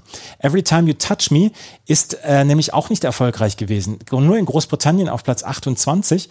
Und er hat mal erzählt, dass er, ähm, dass er eigentlich Mitte der 90er aufgeben wollte und dann nur noch eine Platte machen wollte. Und das war die Play. Und die ist dann, die ist dann komplett durch die Decke gegangen. Eine, eine Platte, die ich bis heute sehr, sehr gerne, gerne höre. Äh, Why Does My Heart Feel So Bad ist, ist ein Übersong. Every Time You Touch Me von Moby war 1995 kein großer Erfolg, jedenfalls kein großer Charts-Erfolg. 1994 hatte er einen Semi-Hit mit Feeling So Real. Das spielt er übrigens auch heute noch auf Konzerten. Aber damals hat er gedacht, ne, vielleicht bringt es nichts. Vielleicht habe ich nicht diesen Erfolg. Und Gott sei Dank ist er dran geblieben. Ja, Mochtest du Stimmt, die Play ja. von, mochtest du die Play von Moby? ich habe, es war nicht meine Zeit und ich habe dann einige Stücke später gehört, also wie das so oft der Fall ist bei, also jetzt in den Jahren 94 und 95. Ich bin dann viel später zu gekommen, aber ich mag die meisten Stücke von Moby, ja. Moby mit Every Time You Touch Me auf der 10. Loft mit Don't Stop Me Now, eine deutsche Eurodance-Gruppe. Loft steht für Live Our Father's Teaching. Die hatten wir auch schon ein oder zwei Mal. Und die Single, ähm, die wir hier auf dieser Platte haben, Don't Stop Me Now, das ist nicht keine Coverversion, Gott sei Dank keine Coverversion des Queen-Songs, ist nur auf Platz 61 in den deutschen Charts gewesen. Und, und wir haben ja auch schon mal die Seite hitparade.ch angesprochen, wo man so ein bisschen beurteilen kann, diese Songs beziehungsweise auch bewerten kann und so. Und der User Zong hat damals nur drei von sechs Sternen gegeben, hat dazu geschrieben, Melodie und Gesang sind okay, aber für einen Dancer ist mir das zu seicht. Anspruchsvoller Dance-Fan. Ja. Für einen Dancer ist ihm das zu seicht. Ja. Äh, Was sagt der zu Wings? Was sagt der zu den Schlümpfen? Was sagt der zu Cosmics featuring Ernie, wenn ihm Loft schon zu seicht ist? Berechtigte Frage. Ja. Zu Penelope Take Your Chance brauchen wir nichts sagen, ist auf der 12, auf der 13 aber haben wir wieder eine Coverversion. Wir haben einige Coverversionen hier heute drauf. Sandra, Maria Magdalena Sandra, hat 93 nochmal versucht mit einem Hit und sie hat damals Nights in White Satin gecovert von The Moody Blues aus dem Jahr 1967. Das war gesungen von Justin Hayward und es ist ewig häufig es ist gecovert worden. Elkie Brooks, The Dickies oder dann auch Sandra, zum Beispiel Barclay James Harvest haben es auch gecovert und Sandra hat es versucht und ist nicht wirklich erfolgreich damit gewesen. März 95 ist es veröffentlicht worden, Nights in White Satin, auf Platz 86 in der deutschen Chart gewesen und wir hören es nachher noch. Auf der 14 ist Simple Minds drauf, Hypnotized. Wir haben beim letzten Mal über She's a River gesprochen und das ist ein Song, der mir heute sehr nah, immer noch am Herzen ist. Hypnotized war die, Nachfolgesingle von Simple Minds äh, auf der CD, die auf der She's a River auch drauf war. Hypnotized hat allerdings nicht so richtig gut funktioniert. In Großbritannien auf Platz 18 noch gewesen, aber in Deutschland nur auf Platz 62. Und ähm, da hören wir einmal gerade noch rein.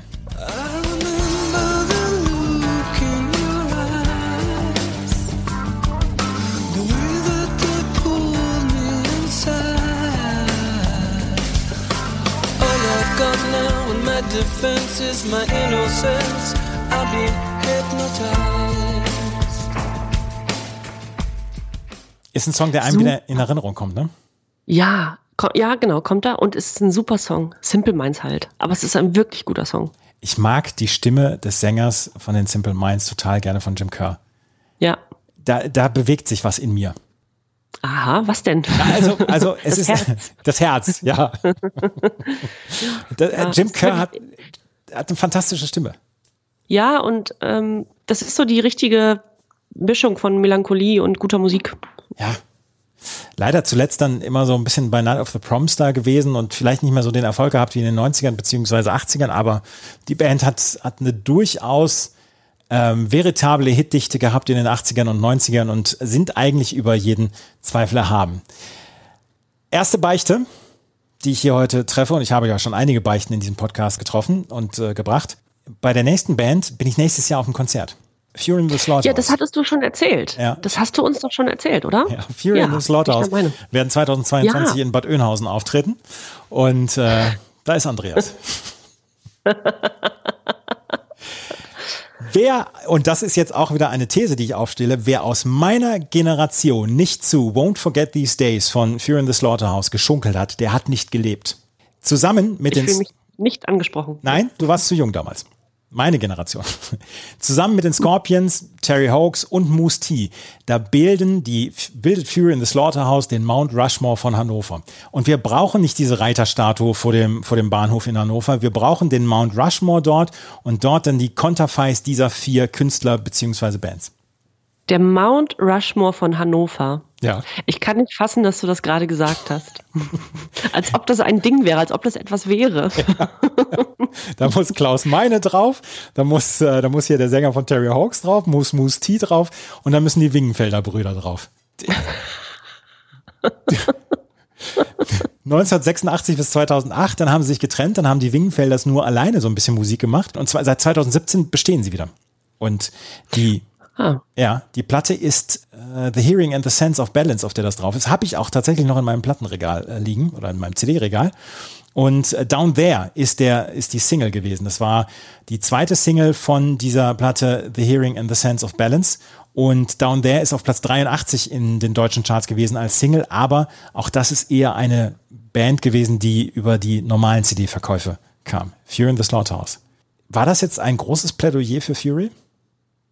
Ja, aber völlig zu Recht. Also und auch total okay. Ja, das, da bin ich froh. Über Duran Duran haben wir schon sehr häufig gesprochen hier auch in diesem Podcast. Die haben 1995 Perfect Day von Lou Reed gecovert. Perfect Day war ein Song, der sehr, sehr häufig gecovert worden ist. Und Lou Reed, leider schon verstorben, großer Künstler, aber ein sehr streitbarer Künstler. Ich möchte noch einmal gerade die Geschichte erzählen. Es gibt in dem Interviewmagazin Galore in Deutschland, gibt es von vor fünf oder sechs Jahren ein Interview mit Lou Reed. Und du denkst danach, Junge, Junge, Arroganz, das wird in ganz großen Lettern geschrieben, Lou Reed. Also ein so derbes Interview habe ich lange nicht gelesen und wir verlinken es mal in den Show Notes, weil das muss, das muss gelesen werden, dieses Interview nochmal. Es war ein fantastisches Interview damals. Und Duran Duran haben es gecovert damals, ist nicht groß erfolgreich gewesen, auf Platz 28 in UK, ansonsten nicht in die Charts gegangen, können, brauchen wir nicht so richtig rübergehen. Mochtest du Lou Reed, beziehungsweise mochtest du Perfect Day, den Song? Ja, mochte ich. Lou Reed auch, ja. Ich bin jetzt gespannt auf das Interview. Du wirst dich darüber sehr freuen, über das Interview. Freuen, ach, ach es klang eher, als, als wäre es erschreckend, Es ist erschreckend. was er da von sich gibt. Es Ach ist so. erschreckend. Oh, schade eigentlich. Ja, Ja, ja, ja. gut. Auf der 17. The Connells, die haben wir beim letzten Mal gehabt mit 74, 75. Die Connells haben den Nachfolgesong gehabt, New Boy. Und das war auch kein erfolgreicher Song. The Connells werden in ihrer gesamten Karriere nur für 74, 75 in irgendeiner Weise bekannt sein. New Boy ist eine okaye Radionummer, eine okaye Pop-Rock-Nummer. Hören wir nachher nochmal. Stefan Raab und die Bekloppten, die beschließen zusammen mit Take That diese CD. Und wir hören mal gerade rein äh, zu dem Song von Stefan Raab und die Bekloppten. Ein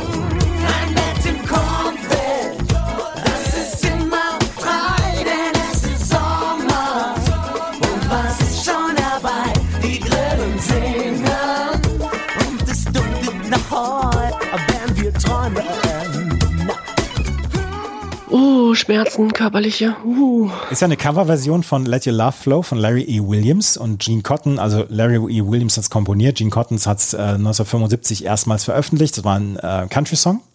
Und Stefan Raab hat es zusammen mit Jürgen Drews und Bürger Lars Dietrich im Juni 95 rausgebracht. Und Stefan Raab konnte damals machen, was er wollte. Er hatte damit riesigen Erfolg. Auf Platz 27 in den deutschen Charts, 13 Wochen drin. Und ich kann mich auch noch an das Video erinnern. Und es hat damals so ein bisschen Jürgen Drews dann auch wieder aufs Tablett zurückgebracht, hatte ich das Gefühl. Der hat dann nochmal Fahrtwind durchbekommen, genau. Sind die nicht auch zusammen aufgetreten? Ja, Ich- ja. Ich, glaub, Ja. ja. Ja. Onkel Jürgen Drews.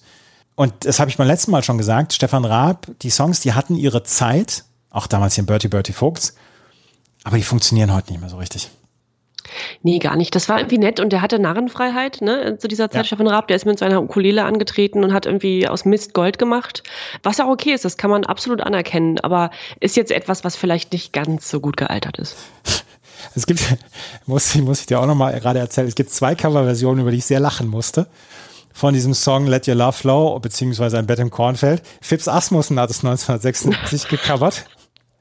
Und er hat nicht gesagt ein Bett im Kornfeld, sondern ein Korn im Feldbett.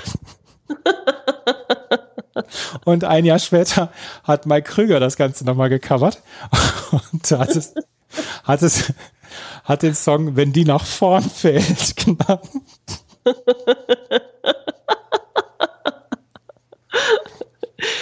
Ja. Der Comedy Mount Rushmore von Norddeutschland. Ein Korn im Feldbett und wenn die nach vorn fällt. Wenn die nach vorn fällt, ist gut. Ah, herrlich, herrlich, herrlich. das, das ist, ähm, ja, das ist strenger, äh, absolut äh, seltsamer Humor und das ist, ähm, ist okay. Es hatte auch seine Zeit und seine Berechtigung. Die CD wird abgeschlossen, weil Take That zu dem Zeitpunkt nichts hatten und kurz vor der Trennung standen und alle haben sich gedacht, oh Gott, oh Gott, oh Gott, was machen wir denn? Haben sie, haben sich die Macher von den Bravo Hits noch gedacht, Mensch, da packen wir ein Beatles Medley von Take That drauf. I Wanna Hold Your Hand, Hard Day's Night und She Loves You ist da drauf. Das ist der Abschlusssong von der Bravo Hits 10. Was sagst du denn zu dieser Bravo Hits 10? Ja, gemischte Gefühle. Also gute Sachen, Duran Duran, Simple Minds und so hört man ja ganz gerne und sind auch irgendwie zeitlos. Moby zum Beispiel jetzt neu dabei, fand ich auch gut. Aber es ist doch noch, also wir haben den Eurodance noch lange nicht verlassen. Nee, da waren wir ein bisschen zu früh dran, als wir das gesagt haben, dass wir, dass wir den verlassen haben. Also, auf jeden Fall, es war die Bravo Hits 10. Es war auch viel Filmmaterial dabei, aber ich fand es ganz okay. Ich fand sie besser als die Bravo Hits 9. Ja, muss ich auch sagen. Und es waren ein paar lustige Geschichten dann auch mit dabei. Und wie gesagt, das Quietsche-Entchen und, und die Schlümpfe, da, da musst du schon mal zwei Punkte draufpacken. Das war, das war die Bravo Hits 10. Wenn wir uns gleich wieder hören, dann werden wir mal über die gut gealterten, über die schlecht gealterten Songs sprechen, unsere Guilty Pleasures. Und dann wollen wir mal kein Festival dieses Mal machen, sondern wir unterhalten uns mal darüber, waren wir denn schon mal auf Konzerten von diesen Künstlern, die hier drauf waren? Und gab es vielleicht etwas Peinliches zu erzählen? Wir wissen es noch nicht so richtig. Wir sprechen gleich drüber hier bei Na Bravo auf meinmusikpodcast.de. Schatz, ich bin neu verliebt. Was? Da drüben. Das ist er. Aber das ist ein Auto. Ja, eben. Mit ihm habe ich alles richtig gemacht. Wunschauto einfach kaufen, verkaufen oder leasen. Bei Autoscout24. Alles richtig gemacht. Vernimmt sich, was man will. Gerüchte entstanden. Fast nichts davon stimmt. Tatort Sport. Wenn Sporthelden zu Tätern oder Opfern werden, ermittelt Malte Asmus auf meinsportpodcast.de. Folge dem True Crime Podcast, denn manchmal ist Sport tatsächlich Mord. Nicht nur für Sportfans. Ende Mai 1995 war die Bravo Hits 10 rausgekommen. Und wie ihr es kennt und wie ihr es wisst und wie ihr es schätzt, wollen wir natürlich jetzt auch über unsere gut gealterten Songs sprechen. Und die gut gealterten Songs, die findet ihr bei Spotify auf unserer Playlist. Und wenn ihr in die Show Notes guckt, dort habt ihr einen Link zu der Playlist mit allen unserer Meinung nach sehr gut gealterten Songs von den Bravo-Hits aus der Geschichte bislang. Und da, dort sind auch die Songs drauf, die Jenny sich ausgesucht hat zu den gut gealterten Songs. Das sind diese hier.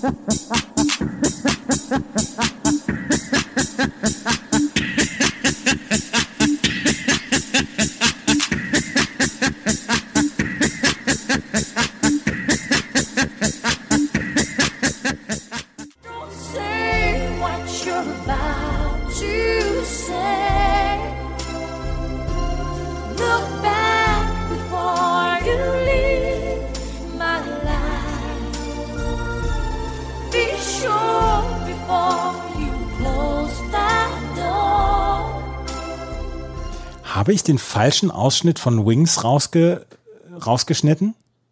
Ja, vielleicht. Also vielleicht, äh, der, der kommt mehr, der Song kommt besser, wenn da wirklich die Musik richtig beginnt oder wenn er so richtig, wenn der Beat abgeht. Habe ich vielleicht den falschen, aber ich habe dann gedacht, als ich das noch rausgeschnitten habe, habe ich gedacht, das will sie mir jetzt als gut gealtert verkaufen? Selbstverständlich. Das ist, oh, da haben wir Konfliktpotenzial, das finde ich gut. Ja, absolut. John Wing, äh, Josh Wink, äh, Legende. Und irgendwie muss man dieses Projekt Wings und muss man Don't Love gut finden. Das ist halt, das war neu, es war anders, es war bescheuert, es ist, und es war nicht komplett doof. Ich finde es gut gealtert, ja. Sorry. Ich, ich habe es nicht verstanden. Ich habe gedacht, jetzt, jetzt hat sie vielleicht, ist, hat, sie, hat sie Kopfschmerzen, hat sie vielleicht ein bisschen Fieber oder so, wird sie krank. Was, was, was will sie denn mit dem Song? Habe ich ernsthaft gedacht. Du musst dir keine Sorgen machen. Ich bin bei äh, vollem Verstand, was auch immer das bei mir bedeutet, aber bin ich. Und ich hätte gedacht, dass du vielleicht eher über Celine, Dion äh, lächelst. Ich hatte die Single. Aber also, du hattest die CD. Ich hatte, nein, die Single hatte ich. Die Single, ja. Ist auch ein, ist doch ein Gigantenhit. Also es sind erstmal die gut gealterten, die ich ausgewählt habe. Drei sehr unterschiedliche. Janet Jackson, hatten wir vorhin schon kurz drüber gesprochen, ist, äh, der funktioniert. Der funktioniert, der ist gut, der ist toll. Janet Jackson eben. Äh, Josh Wink, ja, habe ich ja gerade erklärt, finde ich irgendwie noch geil. Das ist, hat Kultstatus, absoluten Kultstatus. Mehr muss man auch nicht sagen. Und Celine Dion, Think Twice, ist wirklich, also da springt der Herzmuskel. Also das ist, das ist wirklich etwas, was mich, was mich berührt. Ja, Dich auch? Ja, ja, das, das passt schon. Also, wie gesagt, ich hatte die Single damals und zwei oder drei Jahre später, wie gesagt, lässt sie die Titanic sinken, aber das war, das, der, der Song war, war in Ordnung. Und Celine Dion hatte ich zu dem Zeitpunkt noch gar nicht so richtig auf dem Zettel gehabt. Die war ja in Kanada, war sie eine große Künstlerin, war für die Schweiz dann auch aufgetreten beim, ähm, beim Eurovision Song Contest und so weiter. Äh, Die war ja schon eine etablierte Künstlerin, aber ich habe das, das war quasi meine erste Begegnung damals mit äh, Celine Dion. Ja, was sind denn, ähm, wenn du die jetzt nicht dabei hast bei deinen gut gealterten, da bin ich jetzt gespannt, welche du ausgewählt hast. Das sind diese hier. Das war eine schöne Überleitung, Jenny.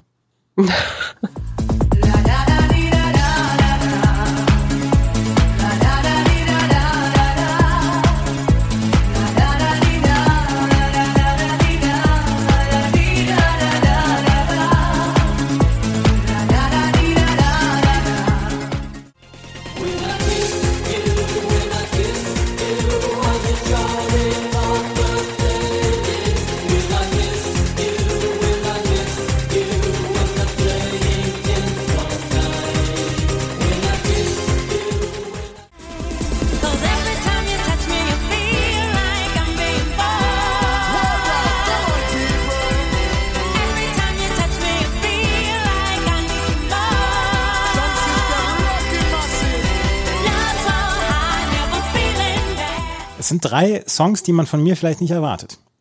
Das sind alles äh, Hi- Tanzhits. Das ist alles Mehrzweckraum. Das, das ist Mehrzweckraum, Disco-Nebel und die Boxen, die so auf so einem großen Stativ stehen. Ja. Ja. Be My Lover von La Bouche. Und das, der Song ist mir, ist mir nur bei der, bei der Vorarbeit auf diesen Podcast ist er mir wieder ans Herz gewachsen. Und da habe ich gedacht, der funktioniert und der ist, der ist wirklich einer für die Tanzparty und der ist, der ist bis heute machbar und tanzbar und deswegen habe ich ihn als gut gealtert reingenommen. Es ist keiner, den ich mir jetzt abends auflege beziehungsweise in die Spotify-Playlist packe, also abseits von der, die, für die wir unsere Bravo jetzt haben. Aber das ist ein gut, gut machbarer Song meiner Meinung nach. Ja, und ich finde auch, dass wir da, äh, unsere Parameter sind ja sind ja immer anders gesetzt, beziehungsweise wir sind da ja nicht so festgelegt. Und das kann man ruhig, das kann ruhig auch mal ein Lied sein, das man auf einer, gerne auf einer Party hört. Das muss ausreichen. Definitiv. Und When I Kiss You, I Hear, I Hear Charlie Parker Playing ist meiner Meinung nach auch so ein bisschen mit dabei wegen des Titels. Ich mag diesen Songtitel, When I Kiss You, I Hear Charlie Parker Playing. Das ist ein wunderschönes Bild, was man da vor Augen hat. Es gibt zum Beispiel von James einen Song, Just Like Fred Astaire. Ist, ist eine ähnliches, ähnliche Geschichte. Weil wenn, wenn man das so vergleichen kann, wenn, wenn ich dich küsse, dann, dann höre ich im Kopf, höre ich einen, einen Jazzmusiker oder einen, einen Saxophonisten. Das ist toll. Das gefällt mir. Da, da, Das da kann verstehe ich, ich, verstehe ich sehr gut. Ja. kann ich was mit anfangen. Und äh, dann habe ich Every Time You Touch Me von Moby, aber auch ja, so ein bisschen Feeling So Real war ein Hit, meiner Meinung nach. Every Time You Touch Me ist so ein bisschen, Moby ist so ein bisschen, weil Moby so gut gealtert ist.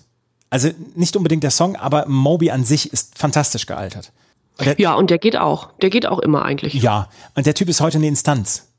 Ist, äh, Eine Instanz, ja. ja, äh, also der, der Typ ist wirklich, wirklich großartig. Und deswegen ist vielleicht ein bisschen wegen Moby, aber der Song geht auch. Und ich wollte drei andere Songs haben als du. Sonst hättest du auch äh, Celine Dion genommen und Nee, Janet, Jackson, wahrscheinlich. Janet Jackson ja. hatte ich. Ach, Janet Jackson, ja. Das waren unsere gut gealterten Songs. Wo gut gealterte Songs sind, sind äh, dann auch schlecht gealterte Songs drauf. Und Jennys schlecht gealterte Songs, das sind diese hier.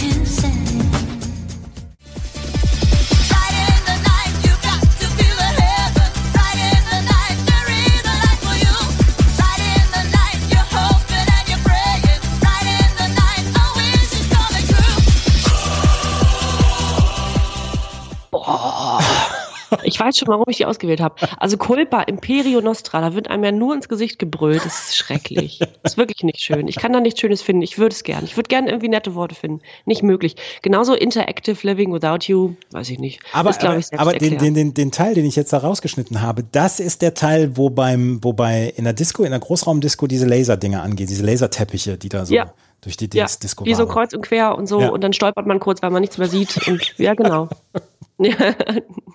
ja. Ja. Das stimmt. Ja, Interactive Living Without You auch, ähm, ja, brauchen wir nicht drüber reden. Sandra Nights in White Satin. Nein, bitte, Sandra. Liebe Sandra. Liebe Sandra, du hast ein viel zu dünnes Stimmchen für dieses Lied. Es ist ein schönes Lied, es ist ein klassischer Song, ein, ein fantastischer Song, der mehrfach sehr, sehr gut gecovert wurde, aber das ist leider nichts. Ja, ich fand, an dem Song war auch nicht, habe ich auch nicht so richtig viel dran gefunden, gebe ich offen zu. Also Ja. nicht in der Version von, von Sandra. Und das war vielleicht auch so ein etwas verzweifelterer Versuch, wieder nach vorne zu kommen und wieder Charts zu haben. Aber es hat ja auch nicht funktioniert, leider. Ne? Überhaupt nicht. Schlecht gealterte Songs habe ich auch rausgefunden. Das sind diese hier.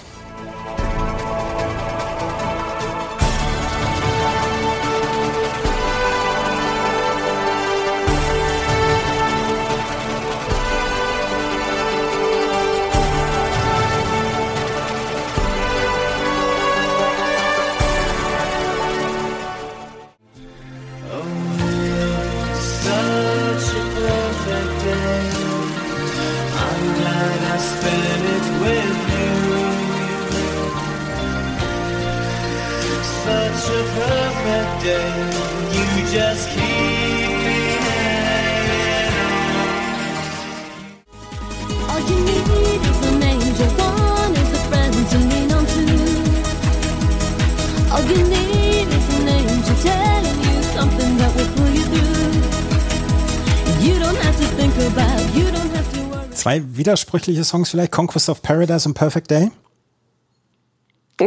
Widersprüchlich? Ja, kann man, kann man darüber streiten, dass die schlecht gealtert sind? Ja. Kann man? Ja. Also bei dem äh, Lou Reed Cover jetzt nicht Perfect Day, äh, also da würde ich nicht streiten wollen, aber äh, bei dem anderen schon, das ist jetzt, ich mein, also quasi das erfolgreichste Lied, eins der erfolgreichsten Lieder der 90er Jahre schlechthin, ist für dich schlecht gealtert. Ja, weil es so, weil es so absolut mit Henry Maske damals und dieser Zeit rund um diesen Boxboom drumrum ist. Und heute guckt keiner mehr Boxen. Henry Maske hat drei oder vier McDonalds-Restaurants und ist ansonsten lebt er relativ zurückgezogen. Und das finde ich auch völlig in Ordnung. Das, das, das soll er bitte auch. Und das finde ich besser, als wenn er sich von Spielshow zu Spielshow hangelt, etc. Aber ich glaube, das hatte damals auch wieder seine Zeit. 1995 und dann auch noch bis in die nächsten Jahre, weil er war ja noch ein paar Jahre erfolgreich. Aber heute, glaube ich, holt das nicht so mehr richtig viele Leute hinterm Ofen vor. Und Perfect Day, und Lou Reed ist nicht unbedingt mein Lieblingstyp, aber in dieser Version von Lou Reed ist sie eigentlich fantastisch und das finde ich hier. Und lieber Mama Wu, es tut mir leid, das finde ich von Duran Duran hier so ein bisschen weichgespült. Darüber wird zu sprechen sein, äh, sage ich jetzt mal an ihrer Stelle. Aber ich glaube, das ist vertretbar, diese, dieses Urteil. Ja, und am Ende ist Herr Löffel, Jam Spoon mit Angel. Und Herr Löffel. Ja, Mhm. das ist halt so, so eine austauschbare äh, Nummer. Ne? Ja, jetzt bin ich gespannt. Also jetzt hatten wir ja wirklich eine ganze Bandbreite an schlecht und gut gealterten und auch da waren wir uns ja auch nicht so ganz einig. Ja. Äh, ich bin gespannt, was dein Guilty Pleasure ist. Ich weiß es wirklich nicht. Ja, mein, also muss ich jetzt schon lachen. Mein Guilty Pleasure ist folgender Song. Out in space,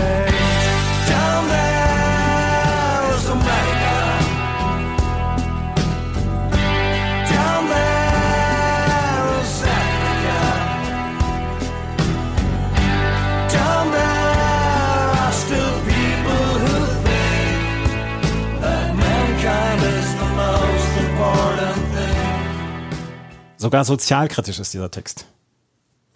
Ja, Fury in Slaughterhouse, oder? Ja, Down There. Und das finde ich so lustig, weil das ist mir in den ganzen Jahren damals, als ich das relativ regelmäßig gehört habe, ist mir das gar nicht, gar nicht so aufgefallen. Aber deren Englisch oder das Englisch von Herrn Wingenfelder, das ist wirklich so sechs Jahre Schulenglisch. Das ist unangenehm, wenn, wenn einem das irgendwann auffällt, kann man es nicht wieder äh, nicht hören. Du kannst es nicht weghören, genau. Ja. Und das ähm, ist mir aufgefallen in den letzten Jahren und diesen Song, den mochte ich damals total gerne und ist heute auch noch ein Guilty Pleasure, weil ich den dann zwei oder dreimal dann auch mal, noch mal angehört habe. Äh, aber du hörst es, dass er kein Native Speaker ist und das ist ja auch nicht schlimm. Aber es gibt Künstler, die nicht Native Speaker sind und bei denen sich das Englisch deutlich besser anhört als bei Kai bzw. Thorsten Wingenfelder. Ja. aber, aber der Song ist okay und ich, ich mag ihn und ich, ich, habe, ich habe wirklich ein okayes Verhältnis zu Fury in the Slaughterhouse und wie gesagt, ich werde dem Bürgermeister von Hannover vorschlagen, einen Mount Rushmore zu errichten mit Scorpions, mit Moose T, mit Fury und mit Terry Hawks. Ja, ist überhaupt eine ganz klasse Idee. Das ist eine ganz fantastische Idee. Ich, vielleicht muss ich dich noch über, vielleicht muss ich noch Überzeugungsarbeit leisten da für dich. Dein Guilty Pleasure ist allerdings auch zu diskutieren.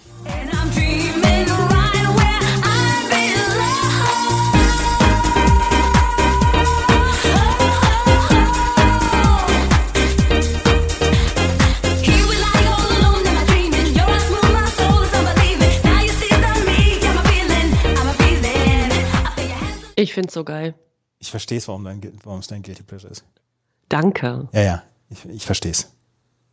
Das, also, da, wenn du da nicht irgendwie so wellenartige Bewegung zumachst, während du es hörst, dann weiß ich auch nicht. Dann stimmt was nicht. Ist wirklich gut. Ist wirklich gut. Es ist ein totaler, ist, ist kein Brecher, aber es ist so, du kannst dazu normal tanzen, ohne dass du peinlich aussiehst. Also du musst nicht staccatoartig, du musst keine Fäuste wegwerfen, du kannst ganz normal, jeder kann gut dazu tanzen. Aber ist das auch so ein, so ein Song, den du so in, in übertriebenen Cocktailbars hörst, wo die Musik sehr laut ist, wo du dich eigentlich nicht unterhalten kannst und der Cocktail 17,50 Euro kostet? Ja. Wo dann so After Hour und sich die ganzen Anzugträger und Trägerinnen dann da treffen, ne? Ja, genau. Und dann gibt's so äh, überteuerte, riesige Cocktails, wo du, nach zehn Minuten ist ja einfach warm, das ganze Eis ist geschmolzen, da ist einfach nur noch so eine rote Suppe, so eine halbe Ananas hängt dran und im Hintergrund läuft Dreamer. Ja, genau. Ja. Und, und betrunken macht dieser blöde Cocktail auch nicht. genau. Es war hier überhaupt nichts drin. Ja, macht 28 Mark bitte, danke. Ja, und du hast drei Stempel auf dem Handrücken, weil, weil du in diese blöde Dings da reingegangen bist, reingestolpert bist. Ja. Ach, herrlich, herrlich, herrlich. Äh, dein Guilty Pleasure, Living Joy war es, ne? Live and Joy, genau. Mhm. Dreamer. Wir haben in den ersten zehn Ausgaben haben wir immer über Festivals gesprochen und wir haben das, das Ganze wollen wir noch äh, weiterführen auch und wollen mal gucken, was denn so für ein Festival dabei rauskommen könnte. Aber heute wollten wir mal ein bisschen was anderes machen und heute wollten wir vielleicht dann auch mal Geschichten erzählen. Auf dieser Bravo jetzt 10 sind halt einige Songs drauf, beziehungsweise einige Künstler drauf, die wir schon mal live gesehen haben. Welche, welche Bands beziehungsweise Künstler hast du live gesehen von der Bravo jetzt 10? Du, äh, eine ganz bewusst, eine Band, das war natürlich die Kelly Family. Ja. Bei den anderen, also doch Scooter auch schon mal und äh, bei den anderen, und da bin ich mir fast sicher, ähm, sowas wie La Bouche, ähm, Marky Mark habe ich auch schon auflegen sehen, Jam Spoon, Mr. President, äh, auf irgendwelchen Veranstaltungen, die so ein bisschen wie der ZDF-Fernsehgarten zusammengewürfelt sind, war man schon mal und da sind die aufgetreten, aber das weiß man auch nicht mehr und das ist vielleicht auch besser so. Aber ganz bewusst war es äh, die Kelly Family. Mhm. Genau. Das habe ich ja erzählt. Also ich war ja neun Jahre alt in dem Jahr und da wurde dann durch Ostseestadion geflogen und das fand ich ganz schön irre. Mhm. Hast du sie nur einmal gesehen? Äh, ja.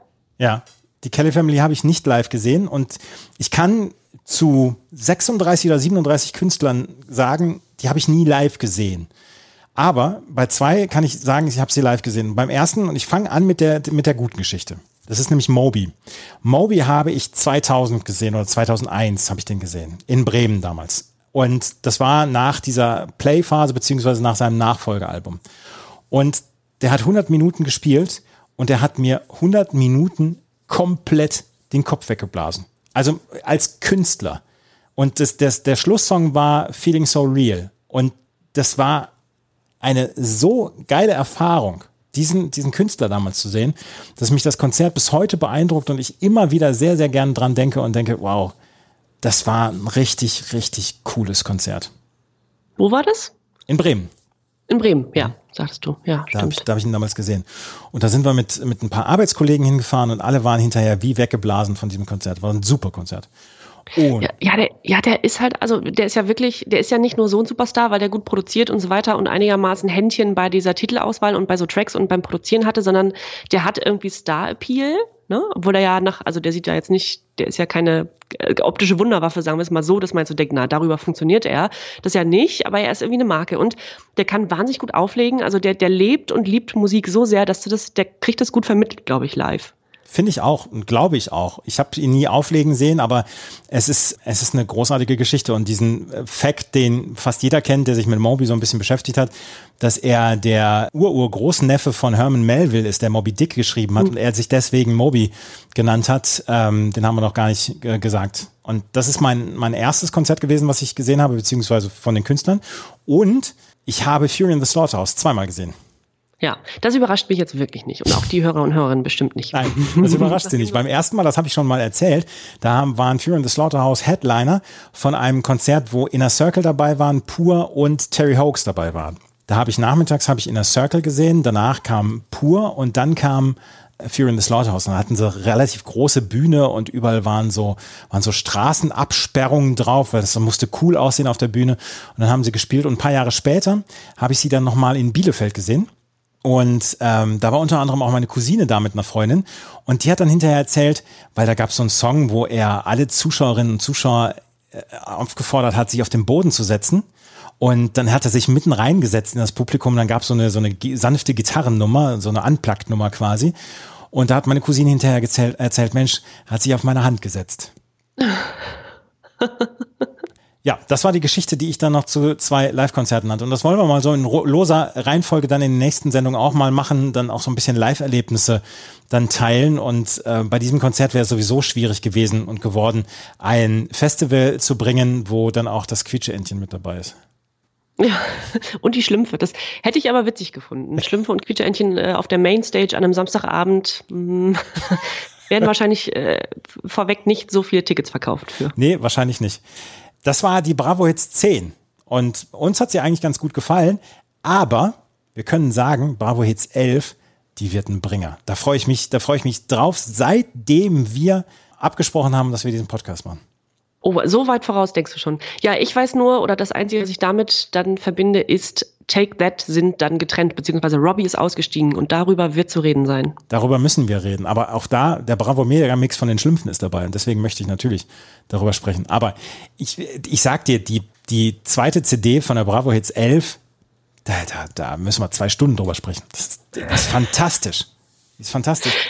Dann weiß ich schon, welche CD du übernimmst. Ich nehme die CD 1.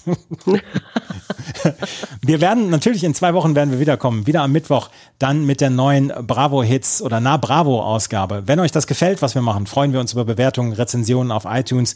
Folgt uns auf Instagram, den haben wir noch gar nicht genannt. Hier kommt Bravo heißt unser Instagram Account, den äh, betreut Jenny und das macht sie ganz ganz hervorragend und es ist sehr sehr folgenswert, ihr zu folgen beziehungsweise diesem Account zu folgen. Äh, unsere Playlist mit unseren gut gealterten Songs, die findet ihr natürlich dort auch. Und alles in den Shownotes äh, nochmal hinterlegt. Und ja, wir freuen uns, wenn ihr uns weiterempfehlt. Vielen Dank fürs Zuhören. Bis zum nächsten Mal. Tschüss. Tschüss, bis in zwei Wochen. Schatz, ich bin neu verliebt. Was? Da drüben. Das ist er. Aber das ist ein Auto. Ja, eben. Mit ihm habe ich alles richtig gemacht. Wunschauto einfach kaufen, verkaufen oder leasen. Bei Autoscout24. Alles richtig gemacht. Wie baut man eine harmonische Beziehung zu seinem Hund auf? Puh, gar nicht so leicht. Und deshalb frage ich nach, wie es anderen Hundeeltern gelingt, beziehungsweise wie die daran arbeiten. Bei Iswas Dog reden wir dann drüber. Alle 14 Tage neu mit mir, Malte Asmus und unserer Expertin für eine harmonische Mensch-Hund-Beziehung, Melanie Lippisch. Ist was, Dog? Mit Malte Asmus. Überall, wo es Podcasts gibt.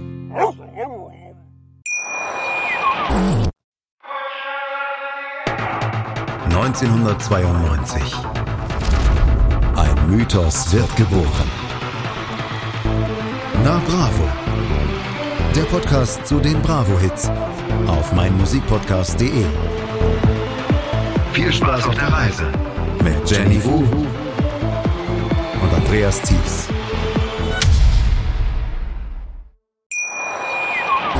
Schatz, ich bin neu verliebt. Was? Da drüben. Das ist er. Aber das ist ein Auto. Ja, eben. Mit ihm habe ich alles richtig gemacht. Wunschauto einfach kaufen, verkaufen oder leasen. Bei Autoscout24. Alles richtig gemacht.